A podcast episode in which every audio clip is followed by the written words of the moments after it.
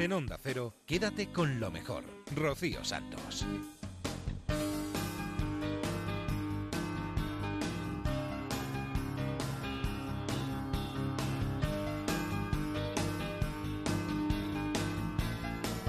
Muy buenas noches a todos, bienvenidos a Quédate con lo mejor, el programa resumen de Onda Cero. Vamos a pasar las próximas dos horas escuchando y repasando lo mejor que ha sucedido en esta casa en los últimos días, las mejores entrevistas, reportajes, acontecimientos. Nos vamos a entretener, nos vamos a divertir, nos vamos a informar, vamos a aprender un montón de cosas y vamos a celebrar también porque esta semana ha sido una buena semana en cuanto al deporte se refiere. Sabéis que Marc Márquez ha ganado su cuarto campeonato de MotoGP y inmediatamente después de que ganara el campeonato tuvimos la suerte de poder hablar con su tío, con Ramón Márquez en Radio Estadio. Y esto era lo que nos contaba, cómo vivió la carrera y cómo sufrió la casi caída del piloto. Bueno, hemos visto repetidas mil veces las imágenes de, de Julia, del, padre de Marc, cuando ha estado a punto de irse al suelo con esa salvada milagrosa para la historia de Marc. Eh, ¿Cómo lo has vivido tú? Yo que si en ese momento lo hubiese podido coger del cuello, lo cogía del cuello. pensaba, estate quieto, estate quieto que estás muy bien donde estás. Pero bueno, pero lo tenía claro, lo tenía claro que como él viese una posibilidad iba, iba, iba, iba a ir a por ella, ¿eh? Vaya susto, vaya susto. Y además es que luego él ha reconocido, Marc, dice, cuando he visto que Dobby se ha caído, que se ha ido al suelo, he intentado apretar un poco para ver si cazaba a los de delante. Eh, ese, ese espíritu indómito, ese caballo salvaje que lleva dentro, es que no lo puede controlar ni aunque quiera. No, no, no, no, no puede, no puede. No puede o, o no quiere, no lo sé, no lo sé, pero, pero vaya, vaya sustos que nos pega. Os hace sufrir. Sí, nos hace sufrir hasta el último momento. Oye, ¿qué tenéis preparado en Cervera para cuando vuelva? Porque claro, ya será después de los test. Sí, no, no, ahora como cada año que ha conseguido un título, pues el sábado siguiente, que es el próximo, día 18 de noviembre, pues allí ya preparamos la rúa como cada año, pero bueno, va a ser va, va a ser bastante bastante diferente, va a ser mucho mucho más corta porque era bastante muy larga y mucho más intensa. Aunque vamos, no a, sé, vamos a crear más, es- vamos a intentar crear más, más espectáculo y que la gente pues pueda disfrutar más más de él. es decir, hay alguna sorpresa preparada, ¿no? Sí, también, también, también. ¿eh? Vale, bueno, pues también nada. tenemos para queremos que- intentar sorprenderle porque aquí lo único que nos sorprende es él. Sí, ¿y tú crees que podáis sorprender todavía a Marc? Sí, sí, lo conseguimos, ¿eh? Lo conseguimos, lo conseguimos. Oye, porque que- intentamos, intentamos evitar que, porque tienes que tener mucho cuidado porque siempre está a ver qué, a ver qué hay por ahí y tienes que tener mucho cuidado porque si no te, te pilla, te pilla rápido. Quédate con lo mejor. Con Rocío Santos. Seguimos en el mundo del deporte, seguimos en Radio Estadio, una historia de superación, una historia de solidaridad. Hace unos años a la madre de Eric Domingo le diagnosticaron esclerosis múltiple y pese que a ella está en silla de ruedas, ambos siguen haciendo deporte juntos. En Radio Estadio hemos descubierto el reto de este deportista, de Eric Domingo, que pretende correr los 42 kilómetros de maratón para dar visibilidad a esta enfermedad. Matiachi nos quiere, Sí. nos quiere presentar una historia muy guapa. Sí, la verdad que es una historia, te lo vengo comentando desde hace unas semanas, que tenía muchas ganas de contar. Es de un amigo mío, no te lo voy a negar, se llama Eric Domingo, un chico de esos que la verdad que te desprende mucha energía, que cuando les ves te, te contagia su buen humor. Hace unos años a su madre le diagnosticaron esclerosis múltiple, una enfermedad para quien no sepa, que no lo sepa es degenerativa, que te dificulta mucho el movimiento, que además es progresiva y lo va haciendo poco a poco. Su madre era muy deportista y ahora también sigue haciendo deporte y lo hace precisamente junto a Eric y juntos se han marcado un reto que se llama 42 kilómetros corriendo con EM, las siglas de esclerosis múltiple, que les llevará a correr juntos el próximo maratón de Barcelona, esos 42 eh, kilómetros, 195 metros, y no pienses que va a ser un paseo porque la intención de Eric es hacerlo sobre las 3 horas y cuarto. Joder, encima, o sea, o sea, en tu tiempo. En mi tiempo, el que te comenté antes, efectivamente. Hola Eric, ¿qué tal? Hola, buenas noches. ¿Qué tal? Muchas gracias por, por darnos la oportunidad de contar nuestra historia. Hombre, es que eh, es una historia muy guapa y sobre todo una historia que es ejemplar para mucha gente que ahora mismo nos está escuchando. Yo siempre eh, lo digo, Eric, eh, cuando hacemos radio a veces nos olvidamos de que hay mucha gente que está escuchando en una situación complicada para entretenerse, mucha gente para informarse, por supuesto, pero oye, hay gente que está en los hospitales y que está echando un mal rato. En tu caso, eh, la historia con tu, con tu madre, eh, bueno, pues sufre esta enfermedad degenerativa de alguien que además era una persona muy vital.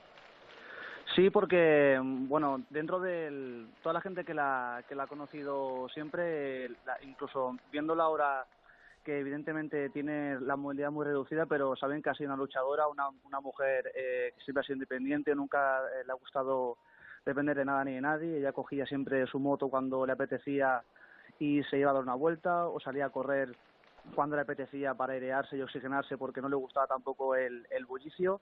Y evidentemente una, una enfermedad que poco a poco te va desgastando es una cosa que bueno que no es que no es fácil de ver porque una persona tan tan vital y tan activa que poco a poco el propio cuerpo, que la enfermedad trata de que el, el sistema ner- el nervioso se ataca a sí mismo, te va desgastando, es una cosa que, bueno, un poco como una historia rara, pero al fin y al cabo la vitalidad que sigue desprendiendo a día de hoy, en la silla de ruedas, es lo que hace que me motive a mí hacer eh, una, una cosa como esta. Eh, pero además eh, lo que lo que nos mueve y la historia, eh, el gancho que tiene claramente es el deporte, ¿no? Porque el deporte eh, genera primero un vínculo con tu madre y encima sirve para concienciar a la gente de, de, bueno pues de, de lo que es la esclerosis múltiple, lo que supone, pero que hay que mantener la vitalidad, ¿no? Exactamente, porque al fin y al cabo, en, en situaciones como esta, eh, tienes que elegir si decides que te pase por encima o si te unes a ella y la, y, y la, y la acompañas. Al- el- eh, es cierto que, mm, que cualquier tipo de enfermedad, al principio nadie la acepta como como algo bueno, como algo que bueno que le puede pasar a cualquiera, porque al fin y al cabo te preguntas por qué, cómo, a raíz de qué, pero al fin y al cabo el, el, el deporte es lo que a, a gente como a mí es lo que nos mantiene con, con vida y que nos buscamos objetivos, nos ponemos metas y al fin y al cabo hacer una cosa así, el- los objetivos am, son varios. Uno, uno es evidentemente dar visibilidad a la enfermedad para que la gente que no la conoce mm, se pueda un poquito involucrar y estar un poquito más unido a ella, pero al fin y al cabo es que la, la vida solo se una vez, el tiempo va pasando y si no aprovechas cada momento de que, en, en el que estás viviendo, puede que te des la oportunidad de hacer algo grande por, por alguien, por, por un grupo, por una persona y, y aquí se trata de disfrutar y no pasarlo mal. y si Eh, te puede ayudar a cualquiera, pues esa es la idea. Es que en tu caso, eh, tu madre te tiene a ti, eh, tiene una familia. Hay gente que desgraciadamente no tiene tanta tanta ayuda a su alrededor y sufre esta, esta enfermedad de una manera muy muy triste. Sí, sí, porque al fin y al cabo como que te va te va desgastando el hecho de tener evidentemente un apoyo, eh, una, eh, una asistenta o, o familia es, eh, es es lo que hace que al fin y al cabo te tomes la enfermedad de otra manera y al final la pueda compartir y no la viva ella sola y al fin y al cabo claro la gente que la quiere la gente que la apoya sin ese sin ese sentido la tiene es más fácil de sobrellevar porque al fin y al cabo te la acabas involucrando en tu vida porque aunque la padezca ella por mm, físicamente en nuestra familia la sentimos todos porque vivimos con ella cada día. Y, y, y por eso es este reto, que para que también la gente que no tiene tanto apoyo en ese sentido como a lo mejor puede tener mi madre con, eh, con su familia, es para que todo el mundo se conciencie de que mm, hay que seguir adelante pase lo que pase y hay que hacer cosas porque ya que tenemos tiempo hay que aprovecharlo. ¿Qué capacidad de movilidad tiene tu madre? A día de hoy bastante reducida, no se puede, no, no tiene equilibrio si la sientas en un, en cualquier, en cualquier espacio, eh, no se puede, no, no, no puede caminar y tiene, bueno, como que se va debilitando también la musculatura, tiene eh, tendinitis en los dos hombros y la movilidad de los brazos es bastante reducida y también le afecta un poquito ya al, al habla y no tiene esa, esa rapidez que tenía, la chispa que tenía siempre, poco a poco la va perdiendo y el tono de voz también ha perdido ya unos, unos pocos grados más, o sea que digamos que un, un grito suyo no es como el que era hace a lo mejor un par de años, que tenía un buen, un buen tono de voz. Quédate con lo mejor en Onda Cero. Dejamos el deporte, dejamos Radio Estadio y nos vamos a la Rosa de los Vientos a conocer cómo es el último número de la revista Enigmas, que nos acerca en uno de sus reportajes a un culto que en los últimos años se está extendiendo por todo el mundo. Es el de la Virgen de la Muerte, que tiene un origen mexicano. Señor, te pedimos permiso. Señor, te pedimos permiso. Para invocar a la Santísima Muerte. Para invocar a la Santísima Muerte. Mi niña blanca. Mi niña blanca. Mi rosa maravillosa. Mi rosa maravillosa. Santísima Muerte. Santísima Muerte. Santísima Muerte. Santísima Muerte. Santísima Muerte. Santísima Muerte. Te pedimos vengas a nosotros. Antonio Luis eh, Moyano, muy buenas noches, ¿qué tal? Hola Bruno, ¿qué tal? ¿Cómo estás? Bien, ¿y tú qué tal? Pues nada, mira, encantado de, de participar aquí en tu programa y de hablar contigo, hombre. Pues la Santa Muerte, para que los radiantes que no están aficionados con este culto, si se la tuviéramos que describir, pues es como una especie de virgen, como la que tenemos en nuestra iconografía católica, salvo que ese rostro de aniñado que tienen las vírgenes de nuestra cultura popular, pues es sustituido pues por una siniestra calavera. Esta sería básicamente la, la imagen que caracteriza a la, a la Santa Muerte en México. Se asocia mucho en México y también en todo el mundo al mundo del narcotráfico. ¿Es eso cierto? Sí, eh, la Santa Muerte se considera un culto veterocatólico, es decir, que está lindando lo que es la, la religión católica, coge también elementos de otras de otras culturas, es decir, que es un culto sincrético y está bordeando lo, lo marginal, es decir, que su filigresía está compuesta pues por, por la delincuencia, por las prostitutas, por la gente de los tratos marginales y también ahí entran pues lo que son los, los narcos, que son los que le han dado pues, pues mayor popularidad. Se dice que, que los narcos acuden a los altares de la Santa Muerte pues para pedirle que su mercancía pues de droga logre pasar la, las fronteras de México. Y en ese culto que existe en México, la Santa Muerte, eh, ha existido siempre, como nos eh, dices, eh, pero ¿existe devoción eh, general a esta figura? Eh, es, es, es, un culto que está ahora mismo en expansión, desde, desde el año, aunque los, se, remonta desde los años 40 y 50, tenemos el libro de los hijos de, Sánchez, de, de Oscar Lewis, que es la primera referencia, digamos, antropológica a, este culto que era absolutamente marginal en, en, aquella época. A partir del año 2000 es cuando esta, eh, este culto se puede decir que se está convirtiendo en una religión que está traspasando fronteras y que incluso muy probablemente llegue a España si no ha llegado ya. Es decir, de, de hecho, algunos especialistas en religiones la bautizan como una religión low cost, es decir, porque va destinada a, la gente pobre y la gente pobre pues solicita los favores de la Santa Muerte porque consideran que es una vía mucho más rápida para conceder ese, eh, los, los favores que le solicitan que las religiones tradicionales. sacado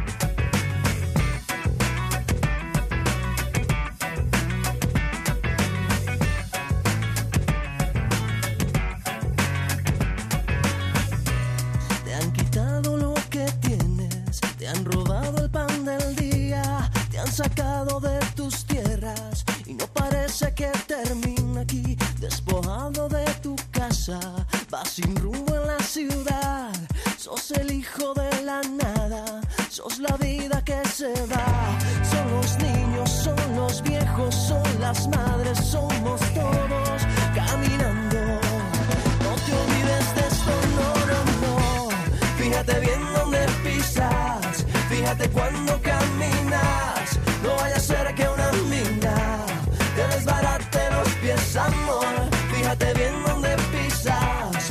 Pisas, fíjate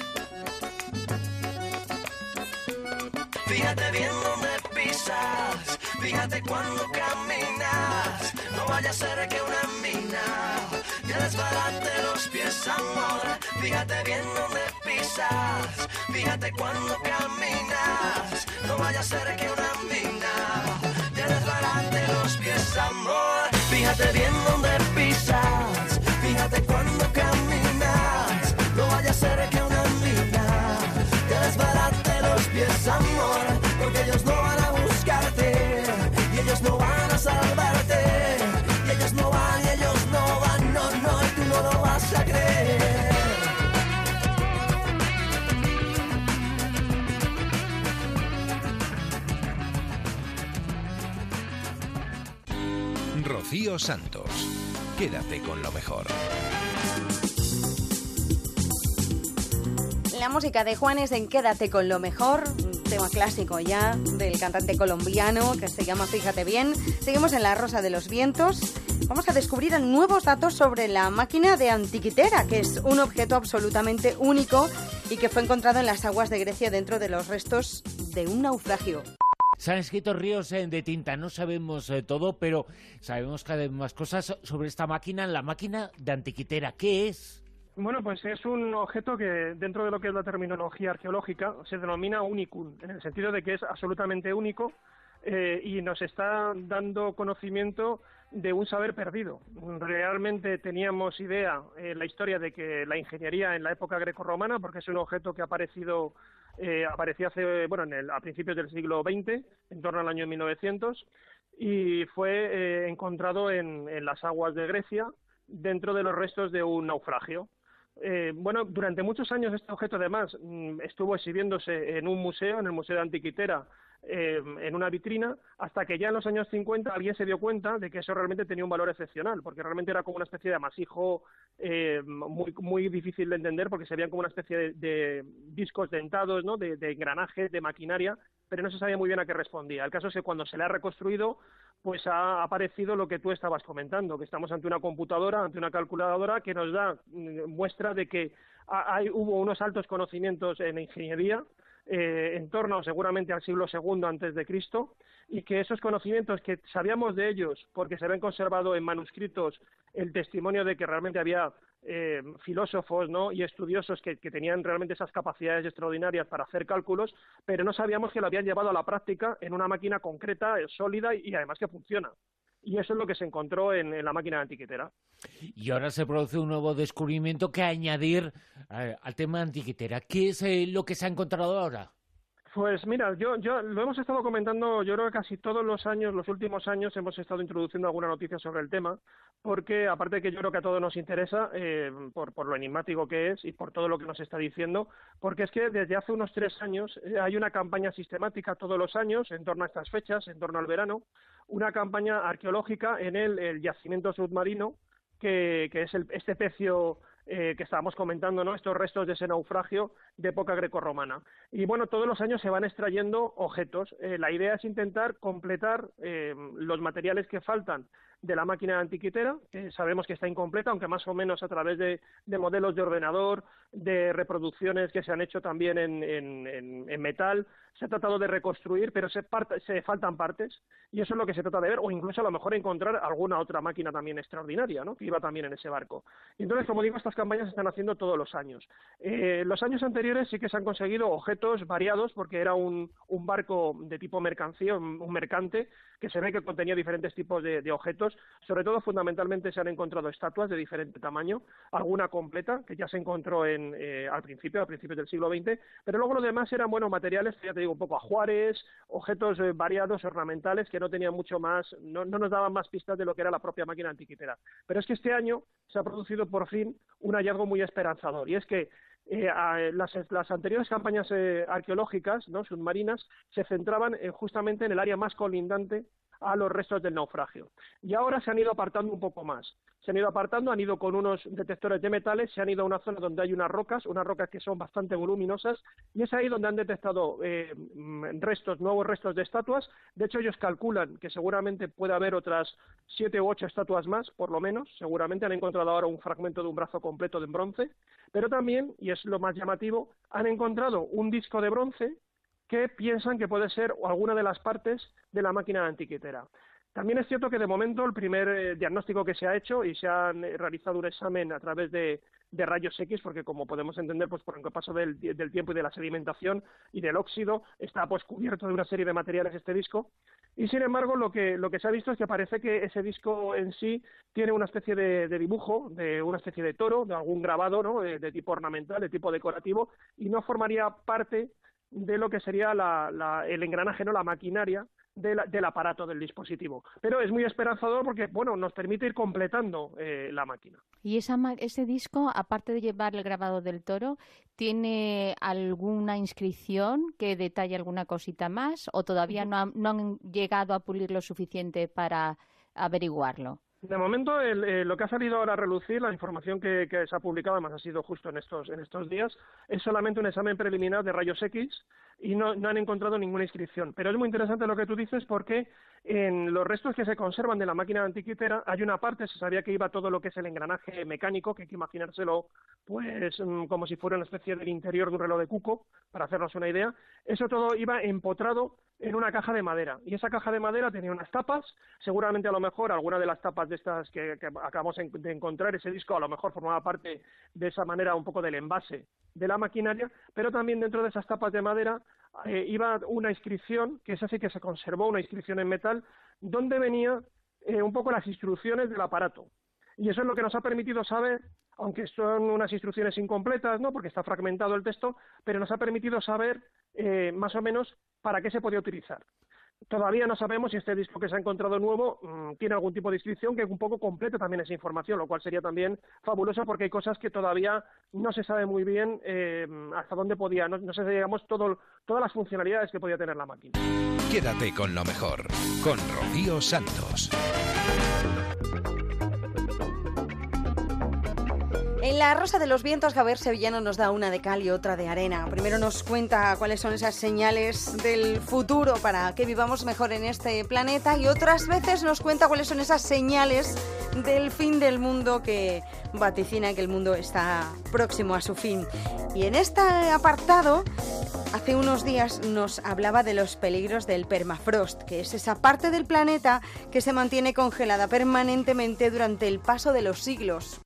El permafrost es la parte del suelo que permanece siempre congelada en zonas terrestres. Durante 15, los últimos 15.000 años ha habido esta, esta parte de la Tierra que suele estar ubicada en la zona ártica y en eh, algunas eh, otras zonas del planeta, pero fundamentalmente en la, en la zona ártica. ¿Qué ocurre? Que con todo esto de que llevamos hablando de cambio climático, de la acción del hombre y todo esto, este suelo que está permanentemente congelado está mm, descongelándose pero además eh, los científicos que lo están analizando en diferentes partes de la zona ártica, tanto por ejemplo en la zona eh, de Canadá, en la zona de Siberia, en zonas más al norte del Ártico, y lo están eh, además investigando tanto en, de forma presencial allí y como también han aplicado modelos matemáticos a esta forma de cambio climático. ¿no? Y se están dando cuenta que se está mm, descongelando de una forma mucho más rápida de lo que de lo que ellos creían que iba a suceder. Y además esto les ha alarmado y también les está facilitando saber cómo va a ser en el futuro, eh, cómo va a afectar el cambio climático al, al, al planeta. ¿Cuál es la consecuencia que esto ocurra? Eh, aparte de, bueno, la alarma por el cambio climático y tal y todo esto, ¿no? La alarma es que este subsuelo, mm, digamos que hay una parte que está más en contacto con el aire, que es, eh, ellos le llaman la capa activa, que es una zona que no está mm, congelada permanentemente todo el año, eh, pero y, además es en la que en determinados momentos puede haber em, arraigar plantas, ¿no? Porque hay agua y permite, aunque las temperaturas temperaturas son muy, muy, muy bajas, en que en determinado momento del año haya, haya, haya vida. Sí. Luego, debajo de, de, esta zona, que suele ser aproximadamente hasta, hasta unos cuatro metros, eh, eh, está ya lo que es la, la capa de, del permafrost propiamente dicho. Eh, se llama permafrost cuando... o sea que no es nada bueno en las neveras será estupendo, pero en la realidad no es nada bueno. Sale el permafrost y es malo porque tiene una serie de cosas eh, que son perjudiciales eh, para el planeta. ¿Y ¿Cuántos, eh, que nos has dado el dato antes, cuánta cantidad de permafrost o cuánta es la cantidad de cosas negativas que todo esto que está saliendo se puede eh, medir? Ahora, la, la- ¿no? la cuestión es que el permafrost en sí lo que eh, contiene son em, restos orgánicos mm, de animales muertos, de flora muerta que está ahí congelada.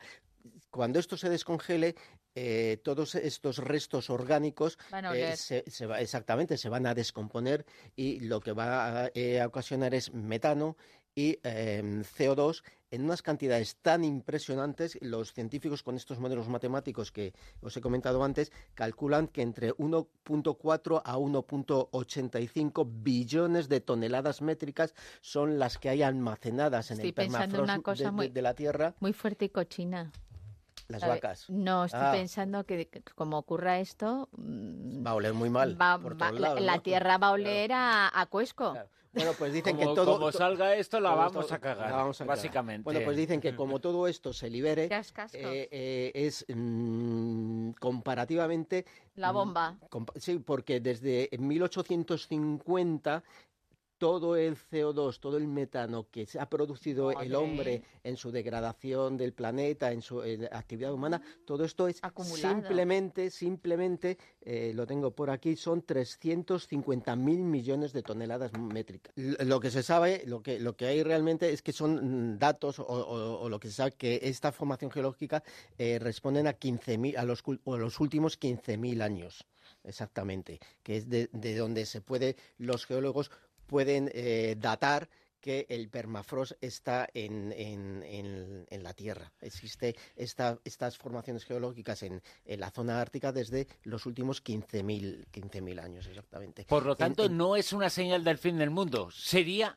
el auténtico fin del mundo si Es- el permafrost, eh, si esta capa Sí, pero pues, no, sale no- a la luz. pero no digas sí, es que eh, eh, ellos han detectado que ya se está produciendo a, una- a unas ve- velocidades increíbles. Mira, eh, actualmente con una subida de un solo grado centígrado, la superficie de, permafrost que se descongela es aproximadamente la superficie de la India. Quédate con lo mejor, con Rocío Santos. Nos vamos a No Sonoras con José Luis Salas. Hace unos días tuvo la suerte de charlar telefónicamente con Lolita Flores, una entrevista de lo más entretenida. Nos vamos al teatro a disfrutar de Prefiero que seamos amigos.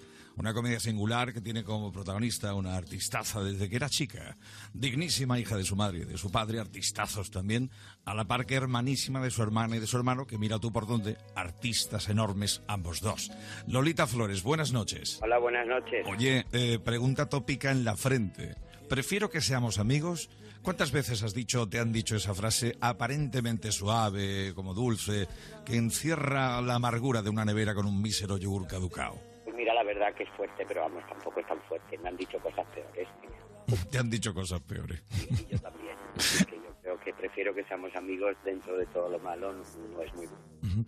Oye, la obra es original del francés Logan Rouquier y tenemos a Tansin Townsend que os dirige a Luis Motola y a ti.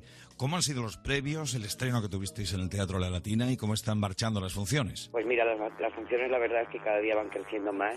Tamsin nos compró a Luis y a mí todo lo que le proponíamos. De hecho, estuvo en Zaragoza, que hemos estado 15 días en Zaragoza, cartel de no hay billetes prácticamente diarios. Y, y la verdad que, bueno, la gente se ríe mucho, nosotros también. Lo pasamos muy bien. Eh, somos dos actores que además nos llevamos muy bien encima del escenario y tenemos mucha química y, y la verdad es que, bueno, cada día las funciones son diferentes, aunque son iguales, ¿no? Pero esa es la magia del teatro. Estoy encantada y sobre todo por el éxito que estamos teniendo en todos los teatros. ¿no? Permíteme que te pregunte por tu otro currelo de jurado en Tu cara me suena, en nuestra casa madre Antena 3. Menuda juerga montáis cada semana, ¿no? Y la verdad es que yo me lo paso muy bien, nos reímos muchísimo. No hay un guion preestablecido y la verdad es que el- no- lo disfrutamos mucho, ¿no? Lolita, recuerdo que en una de las varias entrevistas que tuve, la inmensa dicha de hacerle a tu madre, le pregunté por ti, por tu hermano Antonio y por tu hermana Rosario. Y recuerdo que me decía que os quería con locura y que erais tres fuera de serie. Eso sí, me decía, mi Lolita cantaba mucho más fino que nadie. Sí, bueno, es, mi madre, ¿no? ¿Qué va a decir? Eh, ella siempre lo decía, ¿no? Que la que mejor cantaba de los tres era yo, que el Rosario era la que tenía más temperamento y que mi hermano era un genio componiendo, ¿no? Esas eran sus palabras. Pero bueno, éramos sus tres hijos también. Algo de razón llevaba, ¿eh? Ella equivocarse, no se equivocaba. Poquito, poquito, poquito. Yo como madre ahora la entiendo. La entiendo porque para mí mi hija es una actriz estupenda, que lo es, y mi hijo es un músico extraordinario, que también lo es y lo demostrará. Eso te iba a preguntarte, iba a preguntar por ellos, tanto por tu hija como por tu hijo y, y también por tus sobrinas. Menuda Sí, saga de bueno, artistas. ¿no? es que no para, no, no paráis, ¿eh? No paráis, esto no, se acaba. le viene al galgo, te quiero decir. Que por eso te digo que, que nosotros, los, los padres que somos artistas, si vemos que realmente nuestros hijos no valen, pues le quitaríamos la idea de la cabeza, lógicamente, ¿no? Llevan un apellido muy grande que tienen que tienen que, que, que mantenerlo, ¿no? Y, y tenerlo ahí y no se puede meter la pata. Es decir, que si realmente están en este mundo es porque realmente lo Eh. Ese apellido es, es bueno, es claro que es bueno tenerlo, pero es también una presión. Puede ayudar, puede facilitar, pero puede ser también una pesada losa. Bueno, eh, yo creo que es más pesaroso para la gente, para cierta gente que para nosotros. ¿no? Yo creo que toda la familia estamos muy orgullosos de llamarnos Flores. De hecho, el González, porque este mi padre, nos lo hemos, la- lo hemos ponernos el Flores todos, ¿no? Es decir, Rosario Flores, Antonio Flores, Lolita Flores, somos los Flores, Elena Furiase, las Flores, Guillermo Furiase, sí, el Flores, es decir, eh, el Alba Flores, es decir, que es que es así, ¿no? El Flores abarcaba mucho. Sí, pero aquí tu padre, por cierto, en el programa, como me gusta de vez en cuando poner, bueno, suena tu madre, pero suena también la música de tu padre, que era cosa muy grande, muy grande, muy grande. el Tremendo. creador de la rumba catalana y, Exacto, exacto. y un, un artista estupendo que supo muy bien. De esta grande que era Lola Flores. Claro. Y no, nadie fue capaz de hacer una versión del Extraños en la noche como tu padre. ¿eh? ¿Qué versión? Madre nada. mía. Madre mía. Oye, volviendo a Prefiero que seamos amigos. Dentro de nada, eh, 10 de noviembre, bueno, estáis de, de turné. Hemos terminado en Ávila hoy y mañana trabajamos en Salamanca. Eh, estamos el día el día 10 estamos en, en Eibar, En Eibar, País Vasco. al lado de Bilbao. El 17 creo que estamos en Iscar, eh, luego entramos en Barcelona a partir del día 28 de noviembre. Estaremos en, en- en Valencia eh, del 4 de, del 14 de febrero al 4 de marzo, al 4 de marzo, es decir, demasiado cabeza tengo para acordarme más por medio que ahora mismo no las tengo, pero pero sí, tenemos una gira bastante grande. Yo me alegro sinceramente de que haya tantos escenarios. Oye, que trabajar con, con Motola, ¿qué tal? ¿Cómo, cómo va Muy esa bien, química? La verdad que es un actor estupendo, lo mismo dramático que cómico, pero tiene una vis cómica tremenda, sabe mucho de escenario, sabe muchísimo de lo que es el ritmo de la comedia. Y, y la verdad que es un placer, es un placer porque además de guapo es muy buen actor y sobre todo es muy buena gente y me ayuda muchísimo, nos ayudamos mutuamente y es un placer compartir escenario. Pues Lolita Flores, muchas gracias por compartir un poquito de tu mesita de noche con nosotros a esta hora. Y ya te vemos en el teatro y también en Atena 3 con tu cara me suena. Un beso enorme, ¿eh? Muchas gracias, un beso muy fuerte. Quizás porque mi niñez sigue jugando en tu playa. Y escondido tras las cañas duerme mi primer amor. Llevo tu luz por donde quiera que vaya. Y amontonado en tu arena. Guardo amor, juegos y penas yo.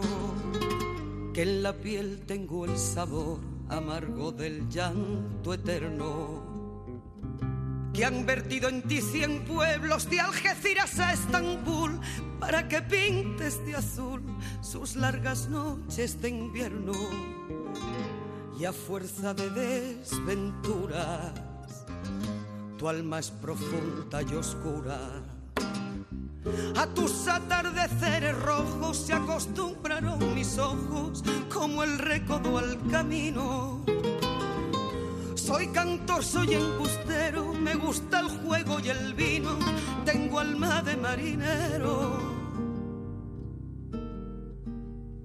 ¿Qué le voy a hacer si yo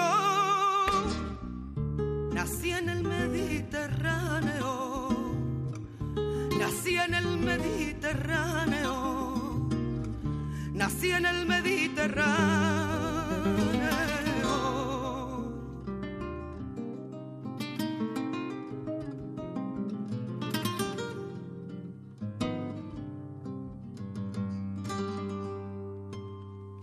Y te acercas y te vas después de besar mi aldea.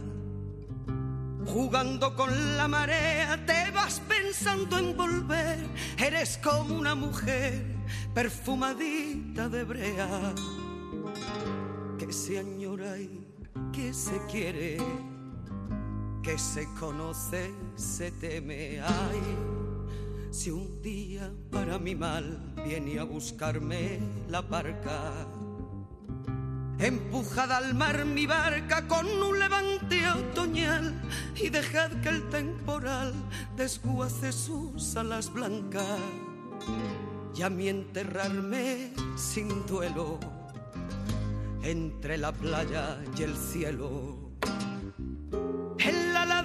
De un monte más alto que el horizonte quiero tener buena vista. Mi cuerpo será camino, le daré verde a los pinos y amarillo a la genista. Quédate con lo mejor en Onda Cero.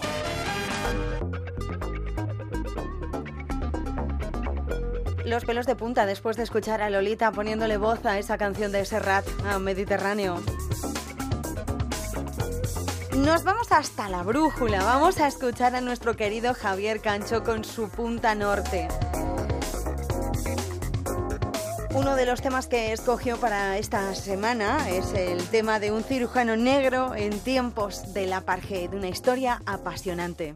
Olvidar pronto situaciones desagradables resulta terapéutico, libera la mente, es necesario. Pero del mismo modo siempre ha sido imprescindible recordar algunos aspectos que terminan resultando cruciales. Ese ha sido un mecanismo de supervivencia desde el origen de los tiempos. Así funciona la mente humana. Recordar y olvidar. Solo que en ocasiones en ese proceso acaba desdeñándose cierto tipo de aprendizaje que estaba en la memoria y que nos sería útil para advertirnos de que ese error ya lo cometimos. Ya se sabe, perdiendo la memoria, se pierde la perspectiva. Para calibrar esto que estamos diciendo esta noche, lo mejor es pensar en un caso concreto. Es probable que ya hayamos olvidado que el apartheid estuvo vigente hasta hace relativamente poco. Hace solo 25 años se terminó.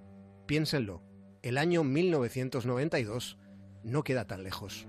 La historia de la humanidad es un despliegue de paradojas. Un caso explícito de esta evidencia lo encontramos esta noche en el hecho de que el primer trasplante de corazón de la historia se hizo en el país del apartheid. Se hizo en pleno apartheid. Durante los próximos días, a principios de este mes de diciembre que se va acercando, el mundo va a recordar el primer trasplante de corazón de la historia. Están a punto de cumplirse 50 años. Fue después de que Denise, una joven blanca, fuera atropellada al cruzar una calle fue trasladada de urgencia a un hospital de Ciudad del Cabo, donde se le diagnosticó muerte cerebral, aunque su corazón seguía latiendo joven. En otra cama de ese mismo hospital estaba al borde mismo de la muerte un hombre de 52 años llamado Wakansky. Esa era la situación, así que el doctor Barnard tomó una decisión, resolvió que había que intentarlo. No había nada que perder porque la vida de Denise ya se había ido y la de Wakansky estaba a punto de hacerlo.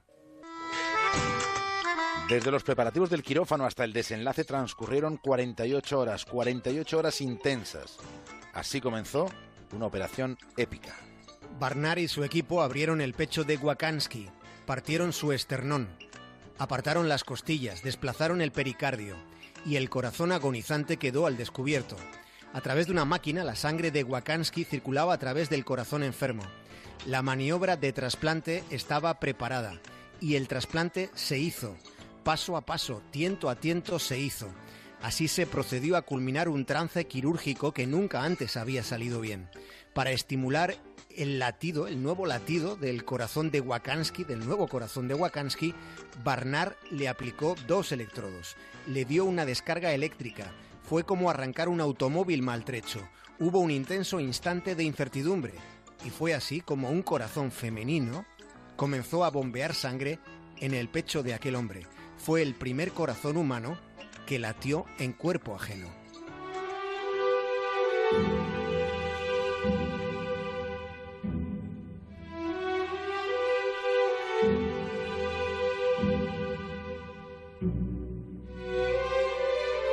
En aquel malabar quirúrgico tuvo una participación decisiva alguien de quien no se supo nada hasta 40 años después. Fue trascendente en aquella intervención, pero su nombre permaneció oculto durante cuatro décadas. Se llamaba Hamilton Naki. Naki fue un cirujano virtuoso. El doctor Barnard llegó a reconocer al final de su vida que nadie en todo su equipo tenía la destreza de la que Naki disponía. El cirujano jefe admitió que técnicamente era mucho mejor que él mismo, que fue el responsable de aquel episodio memorable de la historia de la medicina. Dijo Barnard que él jamás, jamás llegó a alcanzar la pericia que Naki tenía. Pero resulta que Naki era negro en el país del apartheid. No solo el doctor Barnard valoró las habilidades de Naki. No, porque otros asistentes en aquel quirófano, aquel día, aquel día memorable, han recordado después la delicadeza con la que Naki extrajo el corazón de Denise, limpiando todo rastro de sangre antes de que el doctor Barnard volviera a hacerlo latir en el pecho de Wakansky. Naki fue un cirujano clandestino que ni siquiera podía mear en los aseos donde lo hacían los blancos. Sin embargo, fueron sus manos negras las que con una habilidad formidable extrajeron aquel corazón en un momento trascendente de la operación. Sabiendo cómo funcionaba el apartheid, la cuestión que seguramente se estarán haciendo ustedes en casa es qué hacía un ciudadano con tan nula consideración social en Sudáfrica que hacía en la primera línea de un trasplante que acabó siendo tan pionero. La respuesta a esa pregunta es posiblemente una de las historias más memorables que hasta la fecha hayamos contado en un capítulo de Punta Norte aquí en La Brújula. Naki había nacido en una aldea, no tuvo más remedio que abandonar sus estudios cuando solo tenía 14 años. Él no quería, pero su familia necesitaba que trabajase. Después de empleos muy puntuales y muy mal pagados, le salió un trabajo haciendo labores de jardinería en el hospital de Ciudad del Cabo, aunque de vez en cuando le asignaban otras tareas generalmente bastante ingratas. Así empezó a limpiar las jaulas de los animales con los que ensayaban los estudiantes de cirugía. Limpiaba las jaulas y también las salas de ensayo. Alguien reparó en su pulcritud, en el esmero con el que daba higiene a lugares donde la higiene es indispensable. De esa manera pasó a ayudar en estas operaciones con animales. Fue ahí donde estuvo su escuela. Él observaba y ponía toda su atención. Su participación fue haciéndose paulatinamente más presente. Se convirtió casi en un indispensable. Naki estaba para casi todo. Empezó anestesiando, pero terminó operando y trasplantando órganos a conejos, a pollos, a perros. Después de un tiempo en ese hospital de Ciudad del Cabo eran muy comentadas las dotes quirúrgicas que tenía Naki. Su meticulosidad y su, su, aptitud llamaron la atención del doctor Robert Gorge. Él fue quien le convirtió en asistente, en asistente de, de quirófano, pero secuencialmente fue teniendo más responsabilidades, aunque en todo momento Hamilton Naki cobraba como cobraban los jardineros negros en la Sudáfrica de los años 60. Naki llegó a ser un cirujano tan excepcional como clandestino y clandestino siguió siendo cuando el doctor Bernard le reclamó para su equipo. Hace 50 años, el cirujano jefe Christian Bernard se transformó en una celebridad en todo el mundo. Fue de un día para otro, mientras que de las otras manos cruciales en aquella intervención, nada se supo. No salió ni en las fotos. El propio Naki, cuando estaba vivo en el último tramo de su vida, en el periodo en el que ya por fin le llegó el reconocimiento, el mismo Naki justificaba que su presencia hubiera sido borrada por completo por parte del hospital. Decía que si hubiese salido en los reportajes junto a sus compañeros de quirófano, ellos habrían ido a la cárcel. Así eran las cosas entonces, enfatizaba. De hecho, una vez Naki apareció casi tangencialmente eh, en una foto después de todas las que se hicieron eh, por el arrebato que supuso el acontecimiento del trasplante. Y el hospital tuvo que informar, dicho esto de informar entre comillas, tuvo que aclarar que ese hombre negro que salía en aquella instantánea era un empleado del servicio de limpieza, cuando en realidad había sido el otro cirujano que mayor responsabilidad asumió en el que fue el primer trasplante cardíaco de toda la historia. Hamilton Naki pasó casi 40 años operando y enseñando a operar, dando clases sobre todo a cirujanos blancos, habiendo cobrado en todo momento como jardinero, como un jardinero negro. Se retiró con una pensión de 275 dólares al mes. Luis Wakansky murió 18 días después de haberse convertido en el primer trasplantado de corazón de la historia. Lo mató una neumonía. Un mes después, Barnard y Naki trasplantaban con éxito otro corazón. Era el corazón de un mulato con el que vivió un paciente blanco. Sudáfrica El país del apartheid reconocía de este modo la igualdad de corazones entre negros y blancos, aunque hubieran de pasar todavía 24 años más hasta que esa igualdad también fuera jurídica. Quédate con lo mejor, con Rocío Santos. Cerramos esta primera hora del programa quedándonos en la brújula con David el Cura y escuchando a María Hernández. Ella recopila los viernes por la noche cada semana aquellos gazapos, aquellos momentos humorísticos que cometen algunos de nuestros políticos, también algunos gazapos que cometemos en antena, en fin, que está a la caza de la gambada. Esta semana estamos hablando mucho de Donald Trump porque hace un año ya, ha pasado un año, a algunos se les ha hecho bola, es verdad, desde que Trump consiguiera dejarnos con la boca abierta con una victoria que no se vio venir. Pero yo no vengo a hablarte hoy de este aniversario, sino de la gira de Donald Trump por Asia, que igual nos ha pasado algo más desapercibida a pesar de que nos ha dejado imágenes para la historia nos ha dejado imágenes para la historia y consecuencias posiblemente muy graves, mortales, diría yo, para las carpas ornamentales del estanque del Palacio de Akasaka de Tokio, a las que Trump atragantó con la comida. Pero qué, qué animal. Os, os voy a poner en situación con ayuda de esta ambientación real que recogieron las cámaras de los periodistas japoneses. Ahí vemos al presidente Donald Trump junto al primer ministro japonés Shinzo Abe, ¿le veis? Y un señor japonés que da palmas. Ahí está. Ahí está a la derecha de Trump animando a las carpas a que se acerquen, que efectivamente inocentes van respondiendo a la llamada sonor- sonora del señor japonés, que sigue dando palmas muy bajito. Mientras Trump y Abe, con delicadeza el japonés, un poquito más rudo el americano, van vertiendo con una cucharita poco a poco la comida para los peces, pequeños puñaditos hasta que Trump se cansa de tanto pez, pierde la paciencia con este método pausado y tranquilo y vuelca de golpe toda la caja llena de comida sobre las carpas. Y saluda, ¿eh? Saluda, está a la vuelta y saluda, muy ahí está el señor japonés dando palmas, ¿le oís? Saluda a Donald Trump muy sonriente al personal, dejando un poco desconcertado al japonés y provocando la risa del secretario de Estado que le acompaña a Rex Tillerson. Y luego ya, pues después de este episodio tan desafortunado para las carpas, llegaron los titulares por aquí. Trump intoxica a las carpas con exceso de comida, Trump pierde la paciencia con las carpas, Trump alimenta carpas en Japón a su estilo, ni con unos peces tiene paciencia, así los ha atragantado, o incluso un tutorial en YouTube descubre la técnica de Trump para alimentar a las carpas en un estanque japonés koi que por si no lo sabéis es un estanque ornamental que los japoneses diseñan buscando un efecto para la salud, para el bienestar del, del koi, de la, de la carpa en cuestión, todo el bienestar al carajo. Cuando va Trump. o sea, Traumatizadas y estresadas de por vida ya con esta visita presidencial de, de Trump. En fin. Madre mía, madre mía, no me extraña, no me extraña. Qué falta de paciencia. Es para echarse a temblar, es la mera presencia de Sí, Donald si yo fuera carpa me, me echaría a temblar en cuanto viera a- Lo que me llama la atención es que las carpas acudan Acuden al... Del a las palmaditas de... Sí, sí, sí. Bueno, está claro que los Es que, peces es que, no es que- son... Pitas, pitas. Pitas, pitas. Sí, como gallinas, pero eh, En carpa, en versión, carpa. en versión pez. Los peces, desde luego, no son lo suyo, ya lo hemos comprobado con este vídeo que acabamos de ver aquí en la radio. Y el protocolo tampoco, ¿eh? porque se Bueno. han saltado todas las normas habidas y por haber en un país en el que la reverencia es un modo de, de vida.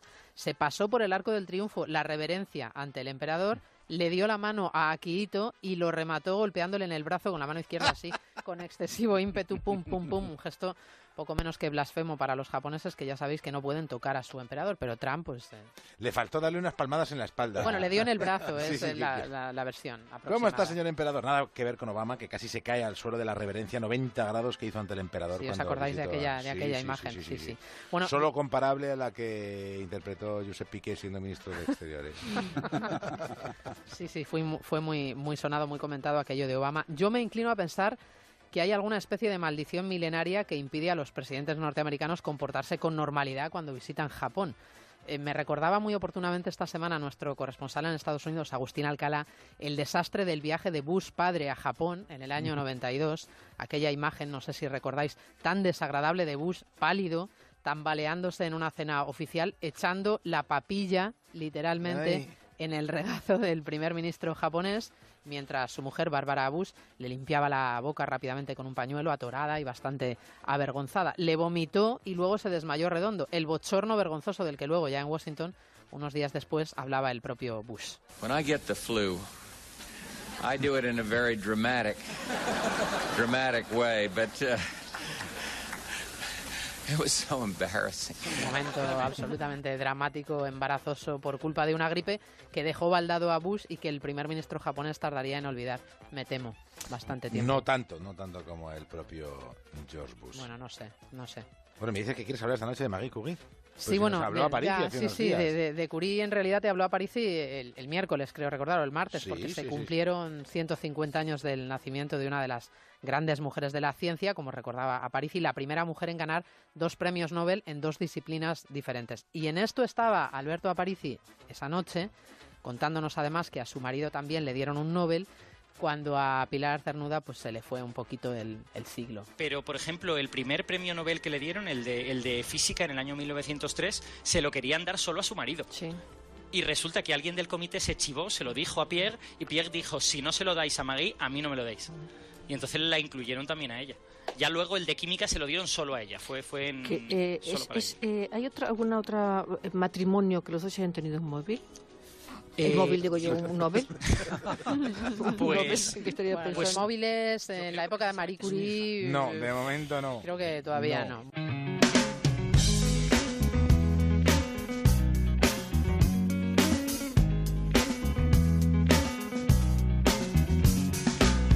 To decide that the things that I tried were in my life just to get high on. When I sit alone, come get a little known, but I need more than myself this time. Step from the road to the sea to the sky, and I do believe that we rely on. When I lay it on, come get to play it on, all my life to sacrifice. Hey, oh, listen what I say,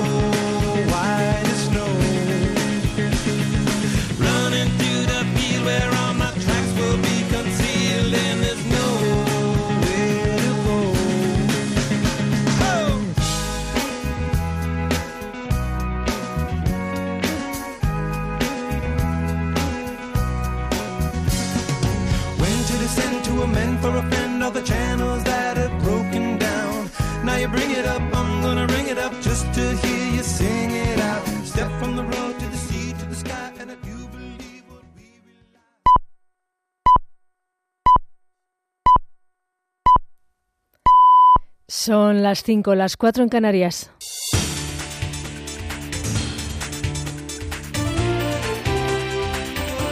Noticias en Onda Cero. Muy buenas noches. En estos momentos se encuentra de viaje a nuestro país Antonio Ledezma, el líder de la oposición en Venezuela, después de haber huido de su casa donde permanecía bajo arresto domiciliario desde el año 2015. Ledezma ha parado primero en Colombia, desde donde ha explicado cuáles son sus planes para el futuro. Cualquier eh, destino para luchar por la libertad de Venezuela eh, es bueno. Y esa es la brújula. La brújula, la brújula mía tiene varios destinos. Voy a hacer un, un peregrinaje por todo el mundo. Ya no solo mi esposa estará en esa tarea, ni mis hijas que han hecho un papel encomiable, sino también que lo haré yo. Y, le dejé, le dejé eh, mi bandera a María Corina Machado, en la que confío plenamente. Habrá que esperar al menos hasta el próximo 4 de diciembre para comprobar si la justicia belga decide extraditar al expresidente catalán Carles Puigdemont a España. De momento, la Fiscalía de ese país se muestra favorable a esa extradición por los presuntos delitos de rebelión y malversación, aunque durante el proceso no habrá mucha información, como han confirmado desde la Fiscalía belga. No emitiremos ningún comunicado de prensa, no haremos comentarios sobre las opiniones legales de las partes involucradas o sobre los procedimientos en la Cámara del Consejo de Bruselas. Pese a ello, el ministro de Justicia, Rafael Catalá, confía en que la entrega sea lo más pronto posible. Parece razonable que cuando un Estado miembro de la Unión Europea, en este caso España, solicita la entrega de una persona que se encuentra fuera de España, en este caso en Bélgica, pues es lógico y razonable que esa decisión de un juez independiente sea acogida con naturalidad por las autoridades judiciales o fiscales del, del Estado de que se trate. Confío en que el señor Puigdemont y el resto de los exconsellers sean entregados y, por tanto, que sea breve que sea rápido. La decisión se adoptará en cualquier caso durante la campaña electoral en Cataluña, que comienza el 5 de diciembre, una campaña en la que se está hablando mucho de si hay o no hay injerencia rusa con el objetivo de afectar al resultado de las elecciones. Para el portavoz del Gobierno, Íñigo Méndez de Vigo, está claro que eso no va a ocurrir. La interferencia o la injerencia en el resultado, en este caso, de las elecciones del 21D. Esa no se va a dar, no se puede dar, porque cualquier tipo de, posible interferencia económica, em, perdón, económica, eh, a través de informática, em, tiene un respaldo en las mesas electorales controlada por los interventores, por los apoderados y por los miembros de la mesa. hay un respaldo mm, por vía presencial. La Audiencia Nacional ha abierto juicio oral contra el expresidente de Bankia, Rodrigo Rato, y otras 31 personas por los delitos de falsedad en las cuentas anuales en los ejercicios 2010 y 2011 y fraude de inversiones en el marco de la causa que investiga la salida a bolsa de la entidad. El magistrado sienta en el banquillo igualmente al Banco Financiero y de Ahorros, a la matriz, a BFA, y el auditora Deloitte por la inclusión de datos falsos en el folleto con el que salieron a bolsa. Y mientras en nuestro país seguimos pendientes de la sequía que mantiene secas las cuencas del Segura, pero sobre todo del Duero. En algunas zonas ya han empezado las restricciones de agua, sobre todo para la agricultura y para la ganadería. Por eso, desde el Ministerio de Medio Ambiente, la ministra Isabel Tejerina pide en Onda Cero que intentemos, en la medida de lo posible, no derrochar agua. Nosotros ahora podemos decir que, desde luego, sin ninguna duda, hasta final de año y la mayor parte de España, el, abastecimiento eh, se va a poder suministrar sin ningún problema. Esto no significa que no debamos todos empezar a ahorrar agua, que cada gota cuenta. Los municipios de más de 20.000 eh, habitantes deben de tener un plan de emergencia. Y del exterior, en Siria, un atentado del Estado Islámico contra desplazados sirios ha matado a al menos 26 personas. De ellas, 19 eran niños, tras la explosión de un coche bomba junto a un grupo a un grupo de familias desplazadas en el este del país. Se da la circunstancia de que el Estado Islámico ha intensificado el uso de atentados indiscriminados a medida que ha ido sufriendo derrotas militares que les han ido arrinconando a zonas desérticas como la que está en la frontera entre Siria e Irak. Es todo más información a las seis, las cinco en Canarias. Se queden en la compañía de Quédatemelo con lo mejor aquí en Onda Cero. Síguenos por internet en ondacero.es.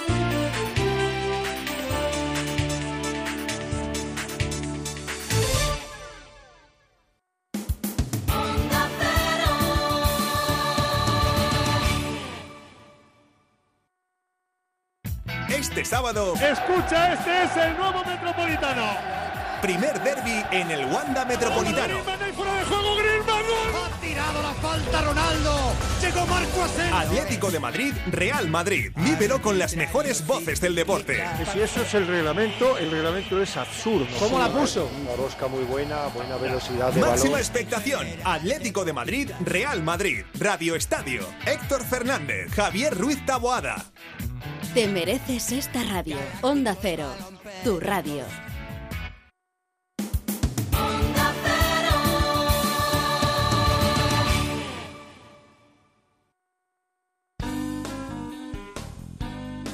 En Onda Cero, quédate con lo mejor. Rocío Santos.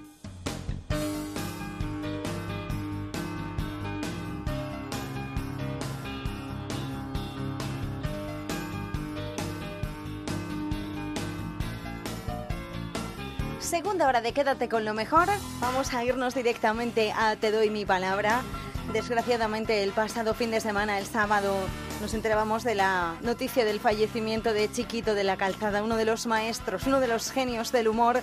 Y también hemos querido rendirle nuestro pequeño homenaje recordando algunos de sus mejores momentos y algunas de sus últimas entrevistas. Y lo hacíamos en Te doy mi palabra.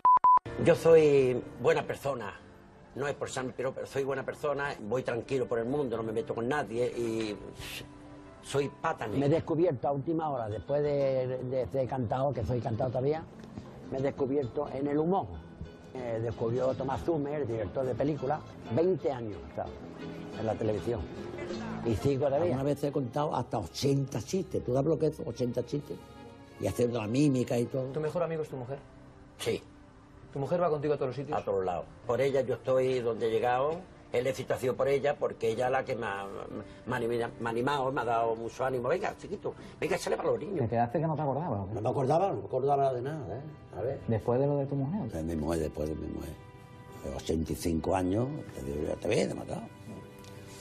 Lo de mi mujer fue, bueno, lo perdí todo, ahí, ahí ya me quedé, digo, ya no trabajo más. Bueno, ya está era mis pies, mis manos, era todo, lo que he querido más en mi vida, en mi vida, de verdad.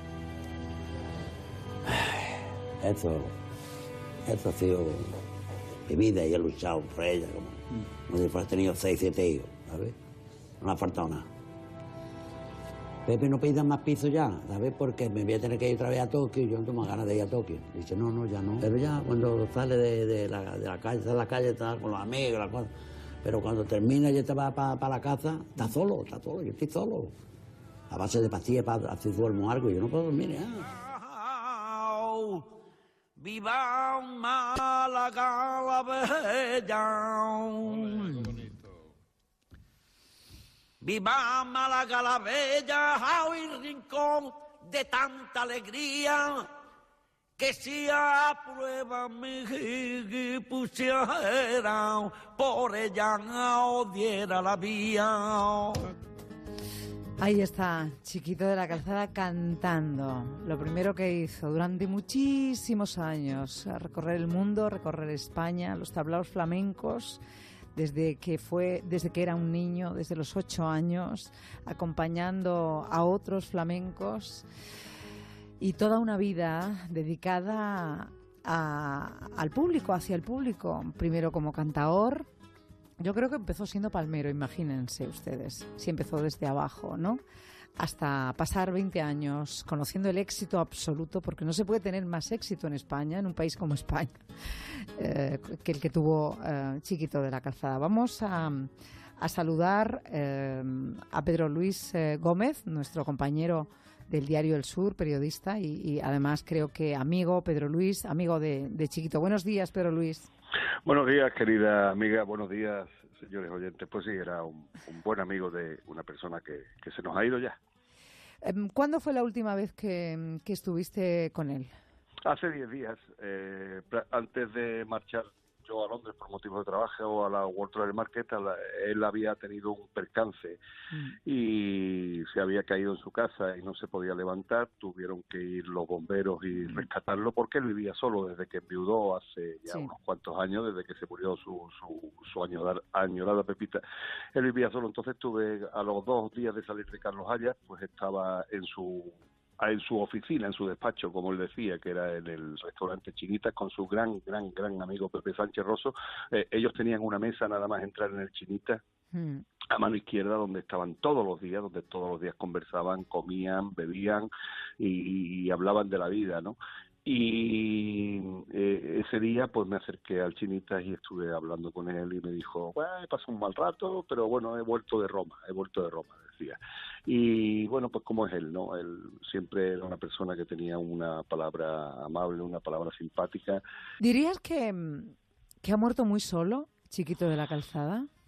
Ha muerto muy tarde para él ha muerto muy tarde para él. Él, cuando su mujer muere, dice, yo tengo que acelerar mi, mi salida aquí, pues estoy muy solo, estoy muy solo, estoy muy solo. Y la mm. prueba está en que siempre que le hacía una entrevista decía, no puedo dormir, tengo que tomar pastillas, estoy mm. mal, mm, mi mujer era, he llegado a todo lo que he sido por mi mujer.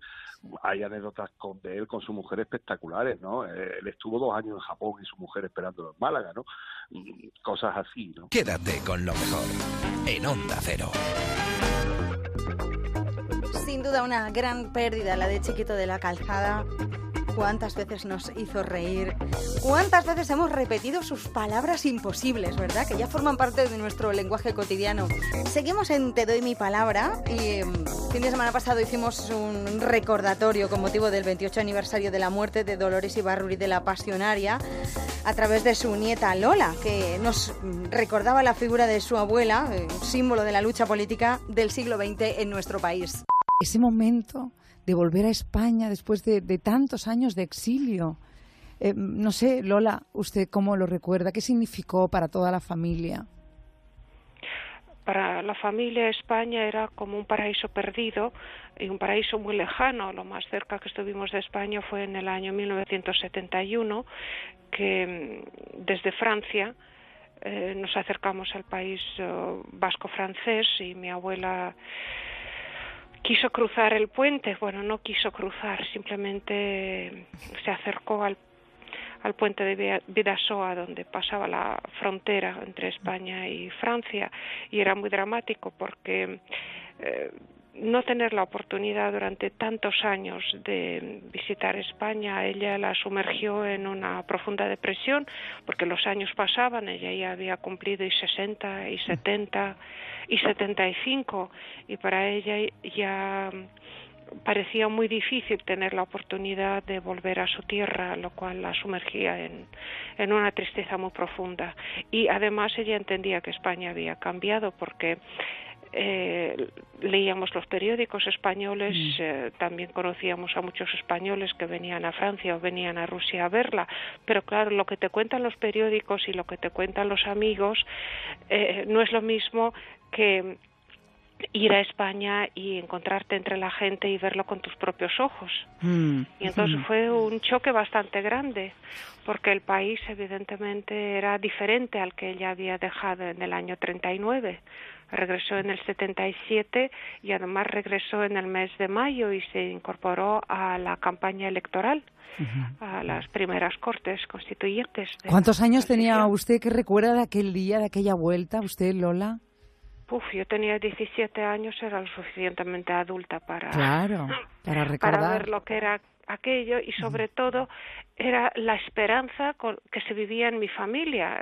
Para mí no era lo mismo, evidentemente yo nací en Rusia, pero mi madre y mi abuela soñaban con regresar a España, por lo cual para ellas era eh, muy muy dramático diría yo porque esa sensación de que qué es lo que vas a ver vas a ver a la familia queda alguien de los amigos quedaban pero 40 años son muchos años por lo cual fue muy emocional y a mi abuela le costó una crisis cardíaca en el mes de septiembre. Ella pasó por quirófano. Tres meses después del regreso necesitó ayuda médica para para que su corazón sobreviva a ese impacto tan fuerte de la vuelta a España. y, fíjese, eso yo no lo recordaba. ¿eh? Eh, esas cosas que se recuerdan no cuando te tocan directamente, pero en fin, yo no me acordaba de, que había tenido problemas de salud con su corazón al poco tiempo de, de regresar, ¿no? Pero se sorprendió del, del país que encontró.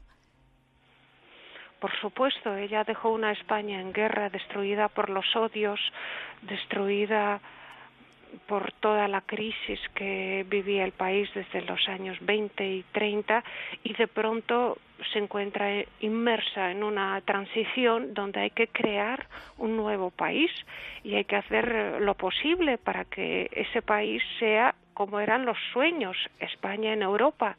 Para mi abuela, uno de los eh, modelos políticos era Francia, entonces que ella conocía muy bien y además había vivido en Francia. Entonces mi abuela pensaba que un país como Francia, una república francesa, sería lo mejor, pero al llegar a España se dio cuenta que hace falta practicar la reconciliación in situ. Ella lo planteó en los años 50 y aquí le tocaba eh, ejercer mm. dentro de ese enorme proceso porque ella tenía un nombre, ella tenía una imagen y para ella firmar la Constitución de, fue, digamos, un ejercicio tremendo de conciencia.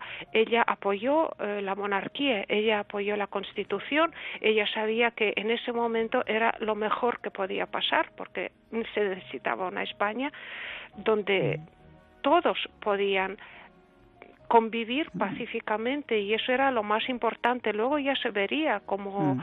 se reconstruía la sociedad, pero en ese momento tenía la conciencia clarísima y ella amaba la Segunda República, pero supo mm. que esto es lo que había y esto era el camino y que hace falta construir un nuevo país. Quédate con lo mejor, con Rocío Santos este tiempo he pensado en tu sonrisa y en tu forma de caminar, te he echado de menos, he soñado el momento de verte aquí a mi lado dejándote. Esta es sin duda una de las canciones más conocidas de Pablo Alborán. Ha regresado a los escenarios por fin. Este pasado 17 de noviembre se ponía a la venta su nuevo disco que se llama Prometo y en más de uno Pablo nos ha contado cómo ha sido el proceso de creación de este nuevo álbum. Te inspiras, sé que lees, sé que... Sí, sí, sí, pues, pues, pero bueno, este disco es una mezcla de cosas, es una mezcla de un año en donde he escuchado música diferente, de repente he escuchado más a Silvio Rodríguez, a Pablo Milanés, de repente he leído mucho a Benedetti, he leído cosas que antes no leía, he vuelto otra vez a leer cosas del colegio incluso en francés y poetas franceses que hacía años que no leía y música sobre todo que no que siempre ha estado presente allí en algún lugar, en mi casa, de mi familia, de mis amigos, pero que no prestaba mucha atención, ¿no? Y, y en este disco pues sí que he tenido el, digamos, el, la, el no prejuicio y de repente ponerme a mm. escuchar todo lo que llegará, ¿no? Si yo pudiera inventar cada recuerdo, cada abrazo. El colombiano Carlos Fernando López, el guitarrista Dan Warner norteamericano, igual que Aaron Sterling, que es un tipo de Nashville, que allí pues la música la, la viven. La viven muy bien. Eh, ¿Por qué estos músicos? ¿Por qué te vas pues mira, tan lejos? Sobre todo me, eh, la idea era trabajar con Julio Reyes, que, era el que es el productor colombiano, porque es un, es un genio, es, un, es capaz de moverse muy bien de, un, de lo clásico a lo moderno, sin desvirtuar y sin descontextualizar al artista ¿no? o al compositor, y, y lo ha hecho ya con varias personas y me ha gustado como lo ha hecho. Y conmigo, eh, pues me ha sabido encontrar y, me ha ayudado a seguir buscando, que esa era la clave en este disco. Seguir buscando. Mm. Uno se vacía, cuenta, suelta lo que tiene dentro y sigue buscando. Eso es arte. Hola, Rubito de mi corazón y de mi vida. A ver, te quiero hacer una preguntita. Bueno, soy Vicky de Sevilla. Y te quiero hacer una preguntita. A ver, de este disco, ¿con qué canción te quedaría? Bueno, si es que te puedes quedar con una. bueno, cariño, un besito. Que estamos deseando volver a empezar y volver a verte de nuevo. Te ah, quiero. Yo también te quiero. Muchos besitos. Pues, eh, a ver, ¿con qué canción me quedo? Es muy difícil elegir. Eh, Prometo es la canción que a mí me, me, me, hace sentir libre cuando la canto. Me gusta interpretarla, me gusta. Eh, transformarla y cada vez que la canto siento que es una canción diferente. Entonces, yo creo que, que ese es el sentido de la música y el sentido de las canciones, que no se vuelvan eh, eh, intactas, ¿no? que las puedas malear, que las puedas transformar, que, que sean libres. Pero el resto del disco tiene muchas partes de mí, entonces es muy difícil elegir una en concreto, muy, muy difícil. Estas no vaya a ser, y si mis datos no están mal, ya desde septiembre acumula más de 13 millones de visitas el vídeo en YouTube. Qué bien. mal. No hay reglas para amar, no hay forma de aceptar. Hola, buenos días, soy Fátima de aquí de Madrid. Quería preguntarte A ver de toda tu familia, ¿quién es más crítico contigo a la hora de oír tus canciones? Muchas gracias, un besito Pablo, que te queremos mucho y esta, y esta tarde nos vemos en el hormiguero. Besitos. Hola Fátima, pues eh, el más crítico, pues todos son muy críticos y eso yo lo agradezco Pero mucho. desde el principio, ¿no? Desde el minuto uno. Eh, pero luego, ¿sabes qué? Son los que más emocionan y los que más eh, entregados están, ¿no? Porque es mi familia y, y han creído en mí. Pero, a ver, mi hermano, por ejemplo, siempre ha sido el que... El, más, el que más crítico ha sido, el que más duro ha sido conmigo, pero a la vez el que más cree en mí. Porque es como si eh, conociera todas mis posibilidades, incluso las que yo no sé, las que tengo, ¿no? Entonces él es el que intenta pues exprimir, el, el- el- el- que yo le dé tres vueltas a las cosas, el que, el que no me conforme, el que intente no seguir modas, el que intente arriesgar, el que intente... Y, y es el que me ayuda también, pues es el extremo, ¿no? Mm. El, el extremo de esa crítica y yo tengo que jugar, ¿no?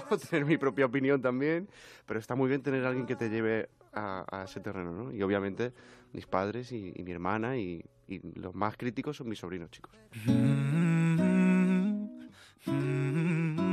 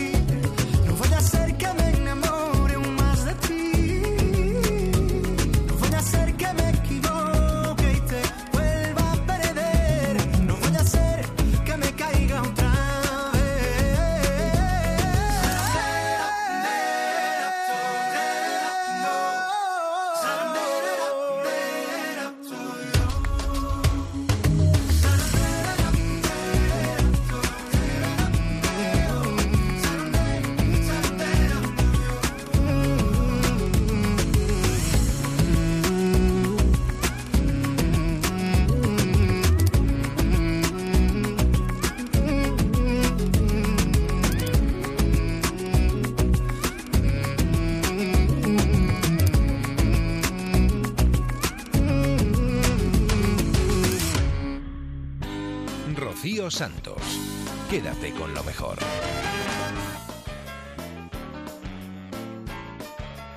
Este no vaya a ser que acabamos de escuchar de Pablo Alborán está incluido en este, prometo, en este último disco que se ponía a la venta ayer mismo. Nos quedamos en más de uno, seguimos, pero ahora con un toque de humor. Humor que llevan haciéndonos reír pues muchísimos años. Este trío fantástico llamado Tricicle, Paco Mir, Joan Gracia y Carles Sanz presentan ahora una gira, una gira que es un poco despedida porque repasan lo mejor de sus sketches de los últimos 40 años de trayectoria.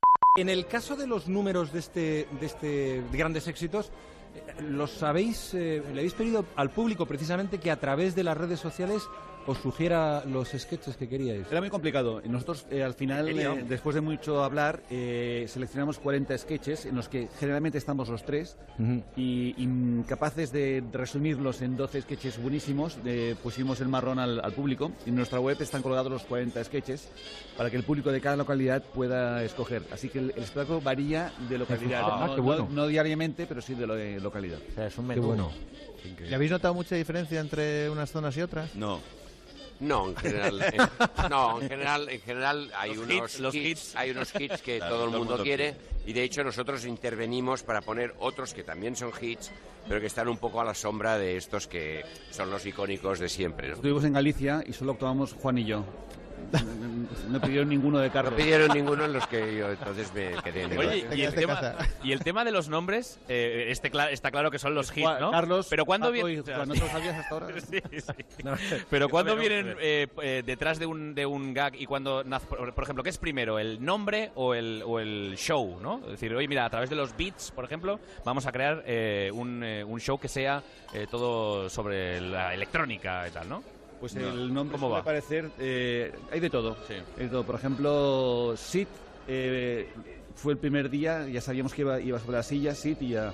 Beats es al revés, teníamos un conjunto de sketches y al final logramos el Beats para hilvanar todos los sketches. En Garrick también pasó un poquito lo mismo. Garrick era una anécdota muy famosa de un humorista que, que- que hacía reír a todo el mundo menos a sí mismo, que era, un- era como Carlos, que lloraba por los, por los hoteles. y, y en Hits, evidentemente, pues inicia, porque Hits ya es un conjunto de, de lo mejor de lo mejor. Estamos en el dentista. Uy, sí, este es un, este es un sketch muy celebrado porque son tres individuos que esperan en una sala de espera de, de un dentista y les ocurre de todo. No hace falta que... De todo. Van al dentista. Lucas, Lucas, Van al por favor, dentista, Lucas. ¿eh? Lucas, por favor, de verdad, ¿eh? Venga, hombre, ahora ha sido la 3. Oye, el, el futuro de Tricicle cuando no exista Tricicle será Clownic, que es eh, una compañía que habéis creado eh, paralela. Pues no lo sabemos, porque mira, cuando terminábamos un espectáculo, nunca, o sea, nunca pensábamos en el siguiente hasta que lo terminamos. Y cuando termine eh, Hits, veremos que por dónde optamos. Tenemos eh, la idea de quizá hacer un, un espectáculo con tres mujeres guapas, cómicas y... Tres buenas payasas. Tres buenas payasas y hacer un espectáculo, dirigir... O sea que serían como vosotros quitándolo de guapos, quiero decir, ¿no? sí, sí, sí. Y jóvenes. Bueno, no es fácil, eh, te digo, ¿eh? encontrar mm, mujeres eh, payasas, por decirlo así. Es decir, que las hay, ¿eh? porque en España hay actrices cómicas buenísimas, pero que quieran a ver, dar ese paso. Además, sin, sin palabras y tal, pues no va a ser fácil, supongo, pero sería difícil, ¿eh? fantástico encontrar a tres, tres actrices que, que quisieran participar en este proyecto Que no quieran hablar. femenino. Ahí queda, ¿eh? Pueden Estaría bien, Incluso insectos con vagina, machos con vagina, Sí, o sí, que- aquí sí, tendríamos sí. el lío. Sí, ahí tendríamos un poquito, ahí tenemos un poquito de lío. Oye, vamos a, vais, vais de gira cuando terminéis en Madrid, que en Madrid estáis, no sé si lo he dicho antes, Hasta el 28 de enero. enero. Vamos a Canarias, vamos... Vamos a Zaragoza, a Torre la Vega, bueno, mm, toda- como siempre, damos, damos a- por, toda, por toda la geografía. Eh, claro, habéis dicho que no, pero no, estáis preparando un espectáculo nuevo, ¿no? Aunque sea para hacerlo cerquita de casa de vez en cuando.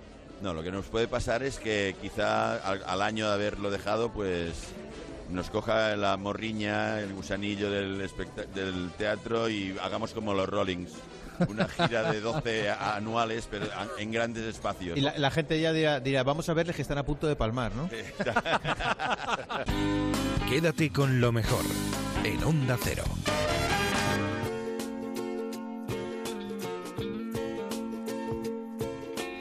Nos quedamos en más de uno, seguimos ahora con el mago More.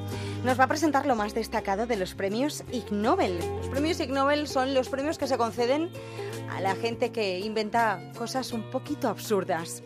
Son unos premios científicos que, que se dan en el... Hay una, hay una revista que se llama Annals of Improbable Research, que es como el anuario de las eh, investigaciones improbables, y entonces son cosas que se han publicado, científicos, y, y le dan el premio a las más a las más locas. El premio consiste en 10.000 millones de dólares, pero en billetes antiguos de Zimbabue de 1.000 millones, o sea, aproximadamente unos 8 dólares. Ya. Y la ceremonia es brutal. Entonces te cuento algunos de los premios porque... Cuéntame alguno de los premios. Por ejemplo, el premio de física le han dado a un francés que se llama Marc-Antoine Fandin por el uso de la dinámica de fluidos para responder a la pregunta ¿puede un gato ser un sólido y un líquido al mismo tiempo? Y entonces, ¿qué ha hecho este pavo? Ha empezado a meter gatos en botellas, ¿vale? Y entonces ha visto cómo el gato se adapta inmediatamente a la botella. Y además tiene un, eh, tiene un punto... Como Aznar, ¿te refieres? Sí, efectivamente, se adapta a la botella.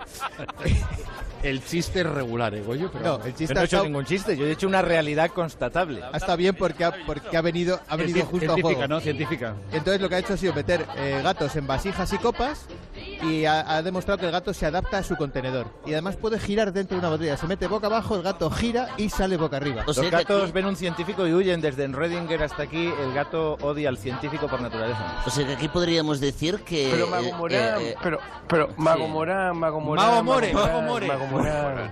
Mago More, Mago More. Cuéntame, cuéntame, More. tengo- pero bueno, Mago Morán no, es también bastante, bastante improbable y bastante probable.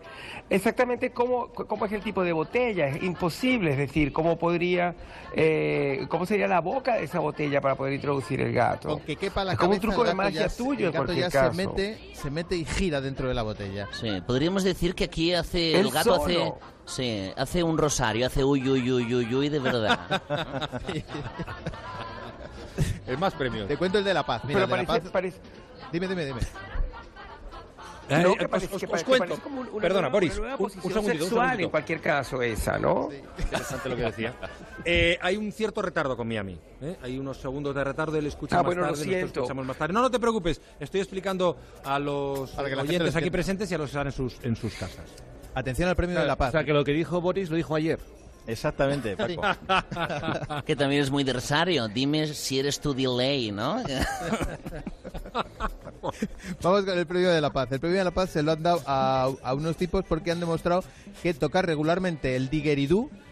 El digueridú es el, el instrumento este australiano. Sí, No, no, pero ¿por qué lo cuentas? Que no sabe todo el mundo lo que es un ver, levantad la mano los que sepáis lo que es un digueridú. Mira, cua- mira cuánta gente. Mira, casi todos. Menos un señor. Ahí, ahí, pues es verdad, ¿eh?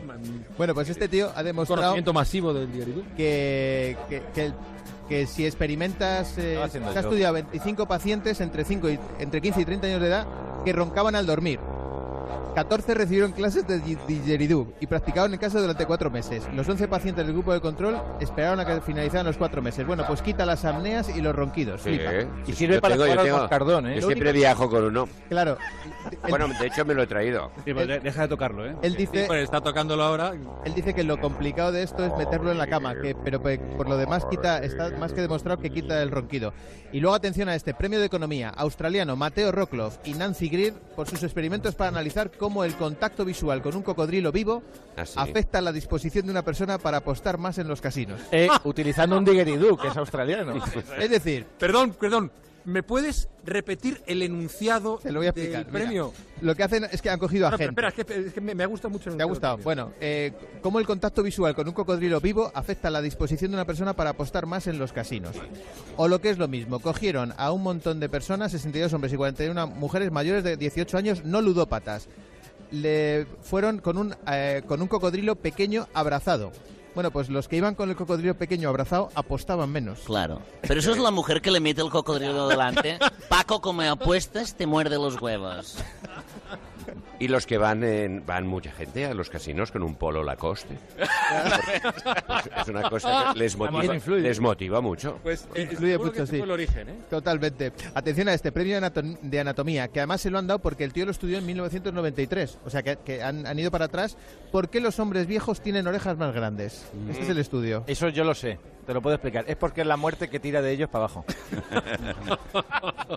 Le dice, vente palo, notas qué el calorcito. Bueno, pues este señor ha demostrado, porque se ha pasado desde el 93 hasta ahora midiendo orejas de gente y ha demostrado que cada, ore- cada oreja crece 0,2 milímetros al año. Las Cada oreja son los- 60 minutejos. Y está claro que está claro que quién es el que ganó el premio, el político mayor oreja. Atención, premio de biología. Eh, han demostrado que eh, la- el, el insecto que se llama Socodea prionogradirilae, que habita en cuevas de Brasil, Correcto. eh, la hembra tiene pene y el macho tiene vagina. Y la hembra penetra al macho. Entonces sería al revés. Vamos a ver. Vamos. Claro, es al revés. ¿Cómo es eso? Buenísimo. Eh, pues que. Buenísimo. Es el futuro. Quédate con lo mejor, con Rocío Santos.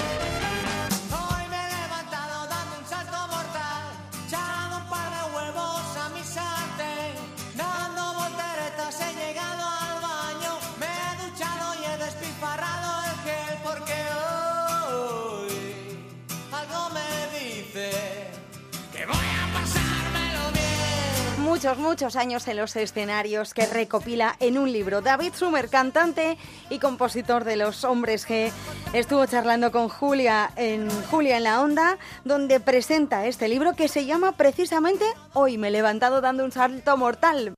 El éxito será muy relativo, ¿no? Siempre suele decirse, pero mm, David Summers puede presumir de haber vendido 15 millones de discos en, en tu carrera, ¿no? Sí. Y un éxito tan enorme, hay que saber gestionarlo, David. Bueno, nadie sabe. Lo que pasa es que eh, tienes que, digamos, esperar acontecimientos y ver cómo los vas eh, capeando, ¿no? Ver cómo te vas enfrentando a las cosas.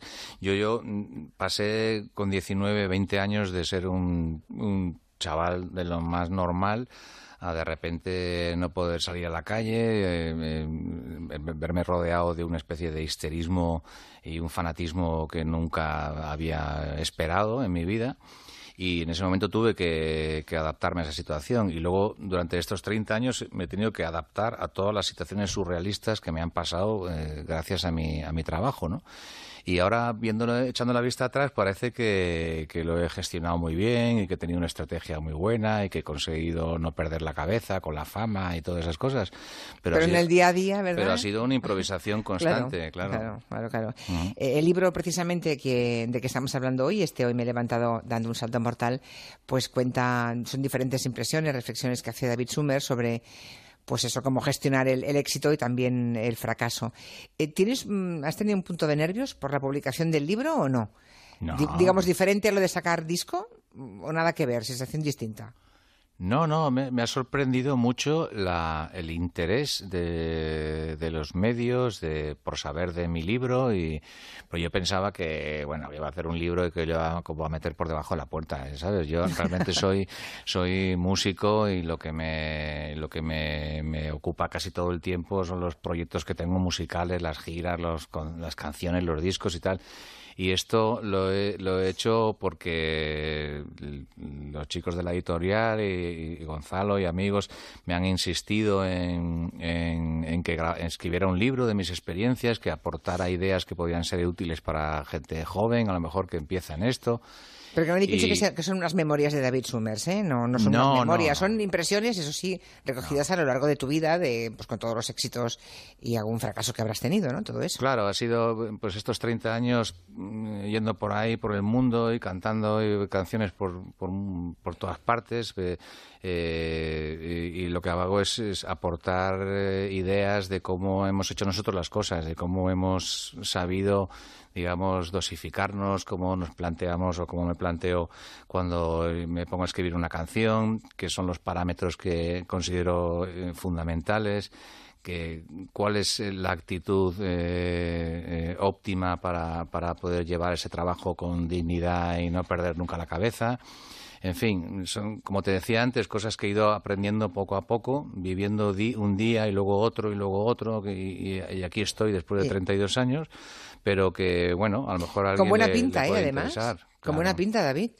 Sí. Bueno, si, si estás como. yo ahora no- mismo no te estoy viendo porque tú estás en Madrid y yo estoy en Barcelona. Estoy muy guapo. Pero en la Julia. portada, en la portada del libro estás monísimo, ¿eh? Estoy muy sexy, sí. Estás muy sexy, es una mirada muy interesante y tal, estás muy guapo. Eh, oye, hay gente que, que envejece mejor que otra, también te lo digo. Pues sí. Hay gente que se hace mayor muy mal y hay gente que se hace mayor, pues bien, ¿no? Sí, bueno, yo tampoco hago mucho por, por conservarme, pero bueno. Bueno, bueno, sí, ahora hace... el No me he operado ni nada, no me he operado. Ah, bueno, no, ya, pero no hace falta operar. Es que a veces hay gente que se opera y se estropea, ¿no? Sí, sí. Bueno, dices que para triunfar hay que madrugar, hay que coleccionar buenas personas y hay que, mm, en fin, disfrutar del trabajo y perseverar mucho. De todo eso, lo que me parece más complicado es lo de coleccionar buenas personas, ¿no? Sobre todo Sí. saber encontrarlas, saber distinguirlas Claro. y saber atraerlas. Sí, mi padre siempre me decía eso. Cuando tú veas, conozcas a una buena persona, quédatela para ti. Colecciona gente buena, gente de buen corazón, gente que tenga nobleza, lealtad y, y, roda- y rodéate de esa gente para no sentirte solo, ¿no? Porque yo, yo la verdad es que tengo una, una gran colección. Tengo un muy buen equipo de gente que trabaja conmigo, que llevan, algunos llevan 30 años, otros 25 y el que menos lleva 12 años trabajando en gira con nosotros, viajando por, por todo el mundo. Y te aseguro que somos una familia, que yo soy el que canta y este es el que hace las luces y el otro es el que me cuelga el bajo en el escenario. Somos todos íntimos amigos, nos queremos un montón y lo pasamos francamente muy bien.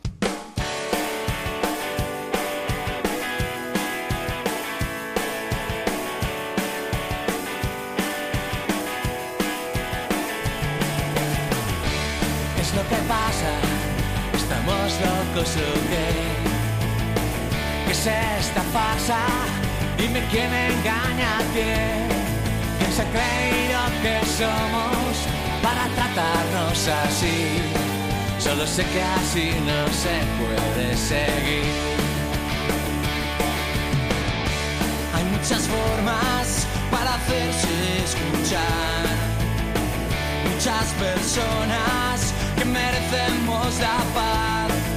Porque odiar al diferente si no es como los demás. Cuando todos somos gente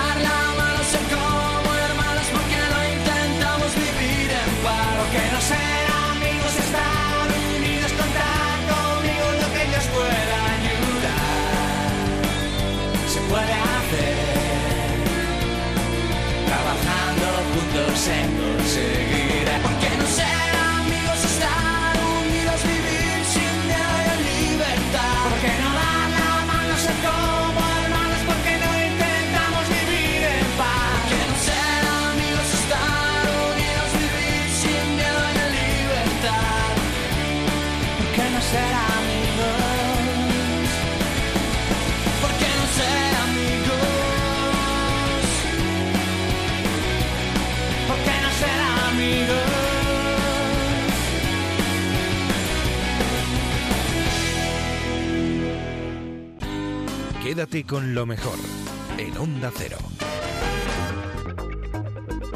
Ahora vamos a ponernos un poco más serios. Se cumplen 15 años del desastre del Prestige que cubrió de fuel las costas gallegas, tiñéndolas de negro. Y hemos hablado con Félix Porto y Manuel León, que son alcaldes de Musía y de Camariñas respectivamente.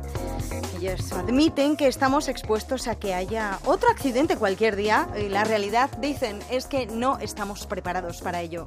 Aquel vertido de 63.000 toneladas de fuel que afectaron a 3.000 kilómetros de, de costa gallega y a más de 1.000 playas. Vamos a recordarlo con ambos alcaldes de los municipios coruñeses de Muxía y de Camariñas, esa zona cero, así se la llama, de la catástrofe medioambiental. Félix Porto es el alcalde de Muxía. ¿Qué tal, Félix? Buenas tardes. Hola, ¿qué tal? Buenas tardes. Y Manuel Alonso de León es el alcalde de Camariñas. Buenas tardes. Hola, buenas tardes. Bueno, en los días previos al aniversario, ustedes ya avanzaron que las secuelas de- del vertido de fuel aún les afecta.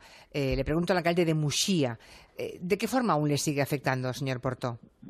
Bueno, la realidad es que la afectación es menor, eh, digamos, realmente, porque la limpieza que se efectuó y sobre todo el trabajo de miles y miles de voluntarios hicieron que hoy pues, podamos decir que está prácticamente recuperada. Cierto es que puede haber alguna zona de difícil acceso, zonas de, de coídos que son eh, playas de cantos rodados, que probablemente debajo pueda haber algún resto de, de, de chapapote, pero lo cierto es que está prácticamente recuperado y lo que queda de, la memoria y en la retina de todos son aquellas imágenes, ¿no? Es algo que obviamente no se olvida y bueno, y que algunos tratamos de, tener presente siempre, de, de poner de manifiesto esa realidad sobre todo para que no se olvide, ¿no? para no olvidarnos del pasado y no cometer los mismos errores. La recuperación biológica, eh, alcalde de Camariñas, eh, Manuel Alonso de León, de especies, ¿ha sido posible en, la totalidad?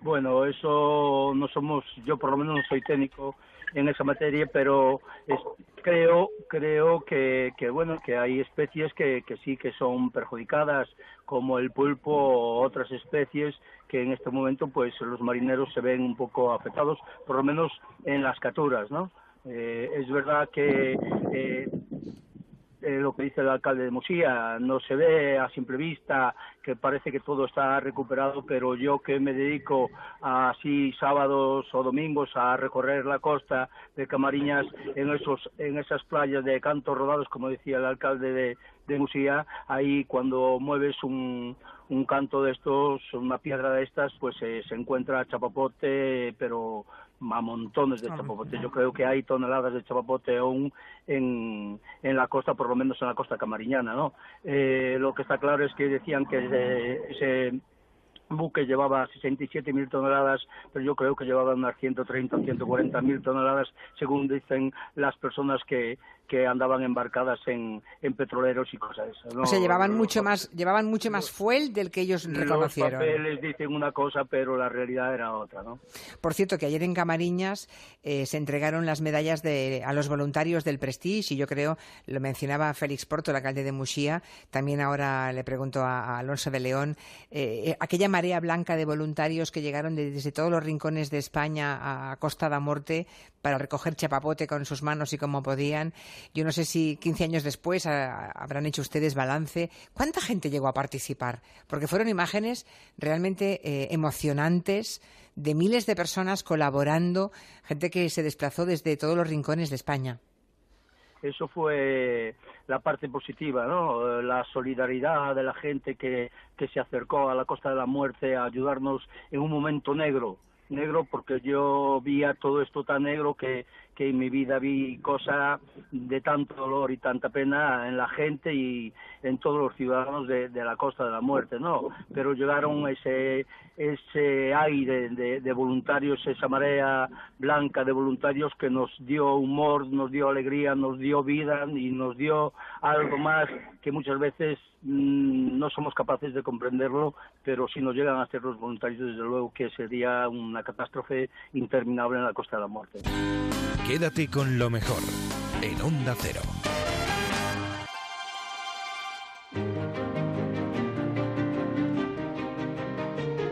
Se ha presentado por fin el nuevo anuncio de la Lotería de Navidad. A lo mejor a estas alturas ya lo habéis visto en la tele. Es una historia de amor firmada por Alejandro Amenábar que nos contaba en Julia en la Onda que quería acercarlo a un público joven y por eso ha contado una historia de amor extraterrestre que lo hacía mucho más atractivo. Daniel y Daniel. Es el nombre de los protagonistas del anuncio de la Lotería de Navidad de este año, una historia de amor, una especie de cuento de Navidad que firma Alejandro Amenábar y que se ha presentado esta mañana en Madrid. Y que es muy chulo, ¿eh? de verdad que está fenomenal. Daniel Chica es un extraterrestre que acaba de llegar del espacio y Daniel Chico es un terrícola que como todos los terrícolas españoles en Navidad se pone a la cola para comprar su décimo. Allí se conocen y surge flechazo. Que sí, mamá, que voy a hacer la cola. Pero si no tienen esa terminación, cojo la que haya, ¿eh? Perdona, estás en la cola, ¿no? Cuando no tienes suerte en la vida, no te pasan estas cosas. ¿Me dices ya cuál quieres, reina? Perdona, ¿qué número quieres? ¿Un number do you want? This. Vale, deme dos de ese, por favor. No te encuentras de pronto con alguien así. Bueno, esto es tuyo. Yo soy Daniel. Yo soy Daniel. Así de extraño, de especial. Danielle con dos L, ¿no? Y por supuesto, cuando no tienes suerte, no te la vuelves a encontrar al día siguiente. Cuando a alguien le toca, pues se dan abrazos, brindan con cava. No han comprado el décimo. Ni conectas con ella, a pesar de no saber siquiera de qué país viene. A ver si te vale esto, que estarás muerta de frío. Hay quien a esta hora está a punto de hacer la siesta y quien ni siquiera ha comido todavía. Es el caso de Alejandro Amenábar, al que vamos a hacer que, que el primer plato llegue aún un poquito más tarde, como si ya no fuera lo suficiente. Alejandro Amenábar, buenas tardes. Muy buenas tardes. Te estamos fastidiando un poco la comida, ¿eh? Bueno, eh, se puede retrasar hasta Se- las no pasa nada. Bueno, se puede retrasar. Una historia de amor que corre a cargo de la misma productora y de la agencia que se ocupa de este anuncio de la lotería por cuarto año consecutivo. Pero siendo Alejandro Amenábar quien firma este año el Filmet, seguro que te dejaron libertad creativa, ¿no, Alejandro? Pues yo me he sentido muy cómodo. Hombre, el mundo de la publicidad, sabes lo que es. Y, y hay director creativo, hay creativos, hay cliente, pero yo creo que estábamos todos muy compenetrados. Hombre, pero cuando dicen viene Amenábar, ya todo el mundo se corta un poco, ¿no? Pues eh, en algún momento alguien me lo dijo, si, si me podían decir cosas, digo, pero si de eso se trata, que me digáis lo que, lo que nos gusta, lo que queréis cambiar, si todo se puede negociar. Oye, ¿y ¿qué, qué, qué te mm, transmitieron? O sea, es- este año, ¿qué querían en la lotería? ¿Qué querían, qué mensaje querían enviarnos? Bueno, sobre todo querían acercarlo también a un público joven y la, la propuesta tenía esa historia de amor más la historia extraterrestre y eso para mí lo hacía muy atractivo. Ah, o sea, la historia extraterrestre mm, te la dieron ya hecha. Sí, sí, sí, el, el proyecto venía ya armado y luego a Ah. partir de ahí ya, pues bueno, empezamos a, a trabajar sobre el guion, pero, pero la, la idea ya venía dada. Ah, bueno, bueno, yo pensaba que había sido cosa tuya, Alejandro. No, no, no, eso es lo bueno, que parezca mía, pero... Bueno, eso está bien. Oye, el anuncio la verdad es que da muy buen rollo, ¿no? Eh, imagino que era la idea, por eso le, le has calificado como un cuento de Navidad. Sí, pues yo he dicho cuento de Navidad, ali- de Navidad alienígena, ¿no? Pero sí, el- hay algo de, de celebración de la vida que a mí me apetecía. Yo soy, soy uno de esos optimistas eh, y me gustaba reflejar eso. Oye, ¿tú cuánto gastas en lotería cada Navidad, Alejandro? Pues, ¿Cuánto mm, llevas? Como se suele decir, ¿cuánto llevas? ¿Cuánto llevas? Mira, este año llevo cuatro números. Cuatro. Que son, en realidad yo no compro físicamente en la administración, siempre es a través de un grupo de amigos, de lo que sacamos a los perros, de la familia, pero al final sí llevo tres o cuatro números todos los años. Bueno, ¿y dónde rodaste? ¿Dónde rodaste el film? Está rodado en Madrid. Eh, por zonas por las que yo he vivido, porque como digo soy madrileño de adopción porque yo, yo vengo de Chile, pero, mm, pero es la ciudad en la que me he movido durante todos estos años y, y me apetecía retratarla, porque hacía muchos años que desde Abre los Ojos no, no retrataba Madrid. ¿Y se puede decir cuánto ha costado? Eh, ha costado, sí, es que lo ha dicho hoy la presidenta, creo, creo que ha costado, la, no sé si la campaña o, o te lo juro que ya no lo sé, 900.000, no llega al millón de euros. No llega al millón. Bueno, creo que has hecho una versión, hay una versión para la tele, cortita, que dura tres minutos, tres y medio, Sí. pero creo que has rodado un corto de 20 minutos, ¿no? Que imagino que en algún momento podremos ver. No sé dónde, pero lo podremos ver.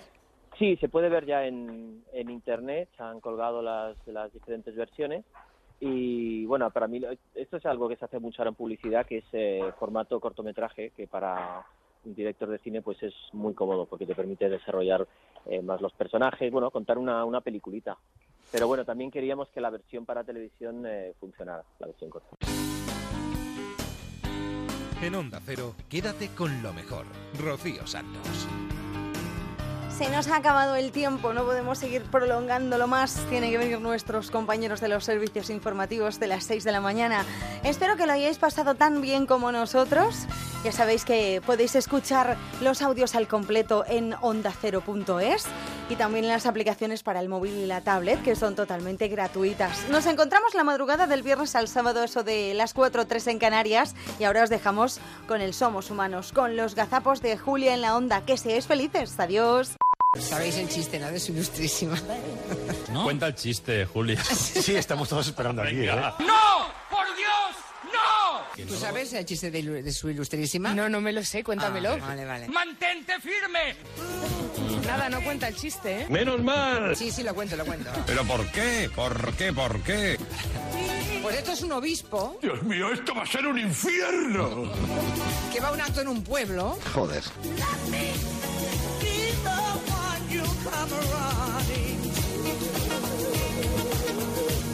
Se encuentra con un tío muy pelota. Escogí el peor día para dejar de beber. El pelota pregunta antes de tratar con el obispo, ¿cómo se trata a un obispo? Y le dicen, su ilustrísima. A un obispo se le llama su ilustrísima. Vamos a sudar tinta. Y entonces, pues se dirige al obispo en un momento dado, cuando ya ha pasado buena jornada, No puedo soportarlo. y le dice, sin darse cuenta, ¡Es horrible! que el obispo es un caballero. Es cierto. Aunque su ilustrísima parezca que es un adjetivo femenino, le dice, Escogí un mal día para dejar los tranquilizantes. ¿su ilustrísima está cansada después de todo el día? Madre mía. Lo bueno es la respuesta de su ilustrísima, que dice, muerta estoy. Fuera de la sala. Bájenle a calabozo. ¿Usted recuerda aquella bachata? Sí. Dicen que es una bachata de Montoro. En el fondo del mar, en el fondo del mar, los pececitos se van o se quedan como están. En el fondo del mar, en el fondo del mar, los pececitos se van o se quedan como están. En el fondo del mar, en el fondo del mar, los pececitos se van o se quedan como están. Uno de los residuos más abundantes, por cierto, y que generan mayor ambiente, mayor impacto ambiental en las playas. No sé de qué se ríe usted. Y ambiente sucio. Sí. Encima se ríe. Ya, ¿Ya ibas bien? Ya me he hecho uno para la semana que viene. ¡Acertó! Hay muchos, muchos, muchos, muchos bulos. Para, que va muy rápido. Hay muchos, bu- muchos, bu- muchos, muchos bulos circulando estos días. Estoy un poquito nerviosa. A ver si la aclaramos, Clara. A ver si la aclaramos, Clara. Habla la llama que llama. ¿Podría hablar con el chivo que chiva? A ver si la aclaramos, Clara. De hecho, la Liga Norte llegó a Plocle... Llegó a Plocle... Mucho dolor. Lo voy a repetir otra tercera vez. De hecho, la Liga Norte llegó a Plocle... No hay manera. ¡Colin, es que me va que venga alguien! De hecho, la Liga Norte llegó a Plocle... Yo sé que no eres mala. Clara. Si acaso tonta. Proclamar la independencia... Le damos un aplauso y le dejamos que se vaya. Está muy enfadado Maduro porque le censuran en las redes sociales. No lo tiene muy Eh, maduro esto de las redes sociales. No. Voy a desmayarme. No. Está muy enfadado Maduro. No lo tiene muy maduro esto de las redes sociales. No. Chiste, chiste, malo, malo, es un horror. ¿Usted sabe la última que ha hecho la ATP? Asociación de Tenis Profesional. No. Bien, ahora hacen un, un concurso, vamos, un combate, No, hombre. un, un- ¿cómo se llama? Si hay que dar un premio a la ineptitud, si hay que dar un premio a la incompetencia, Un- un- ¿Cómo se llama? aquí tienen un ejemplo claro, claro, claro. Un torneo. Anda, coño. Sorpréndame. Las bolas eran señoritas. Hoy, hoy, hoy, hoy. Las que sacaban las bolas. No, eran ellas que hacían de bola. ¿Te gusta, eh? Cada uno de los eh, tenistas le iban presentando señoritas Buenos días, señorita. Que tenían guardado o en el liguero Esto se anima. o en debajo de las bragas. Hombre, por favor. Y entonces el tenista decía esta, esta que me gusta. Me gusta, me la como yo. ¡Abuelo! Y entonces ella en un momento dado, clac, clac, clac, clac, clac, como una bolita, sacaba el número que le había tocado al tenista. Qué bonito, de verdad. Tenista con señorita, señorita bolita. Me cago en la madre que me parió. A usted le ha gustado también, por lo que veo. ¿Qué va? ¿Qué va? ¿Qué va? Valientes necios. Machista prepotente. Tengo ganas de verlo. Como me gusta Nefi. Sí, bueno, necios, Botarates. por no decir otra cosa peor. Menuda panda de hijos de... La bolita se la podrían meter ellos donde le escupiese. Si lo colocáis en el interior de vuestro ano, también está perfectamente guardado. ¿Cuál bolitas chinas? Que se pongan todas las bolitas chinas en el mismo sitio y a lo mejor se lo pasan bien. Porque te den por culo dos veces. ¡Ay! Esta es la Otero que a mí me gusta. sí, señor. Bueno. ¡Ay! ¡Ay! Esta es la Otero que a mí me gusta. Que a mí me gusta. Que a mí me gusta. ¡Ay! Esta es la Otero que a mí me gusta. Hay muchos, muchos, muchos, muchos bulos. Valientes necios.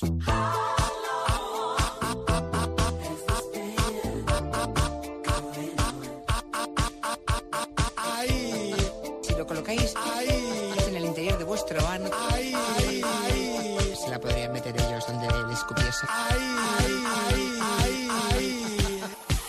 Qué somos? Tenista con señorita, señorita bolita. No, no, no, no, no, no, no. ¿Qué somos? Todos los gali- galincianos, galicianos, los de Galicia. Sí, hija, sí. Somos humanos. En Onda Cero, quédate con lo mejor. Rocío Santos. ¿Qué será lo que fabricas tú? Lo que te hace tan especial. Cuando hablo o pienso en ti, es imposible ser imparcial. No es un daño de la percepción, tampoco falta de sentido común. Te has vuelto todo y más allá. El mundo lo sabe, no es ningún tabú. Es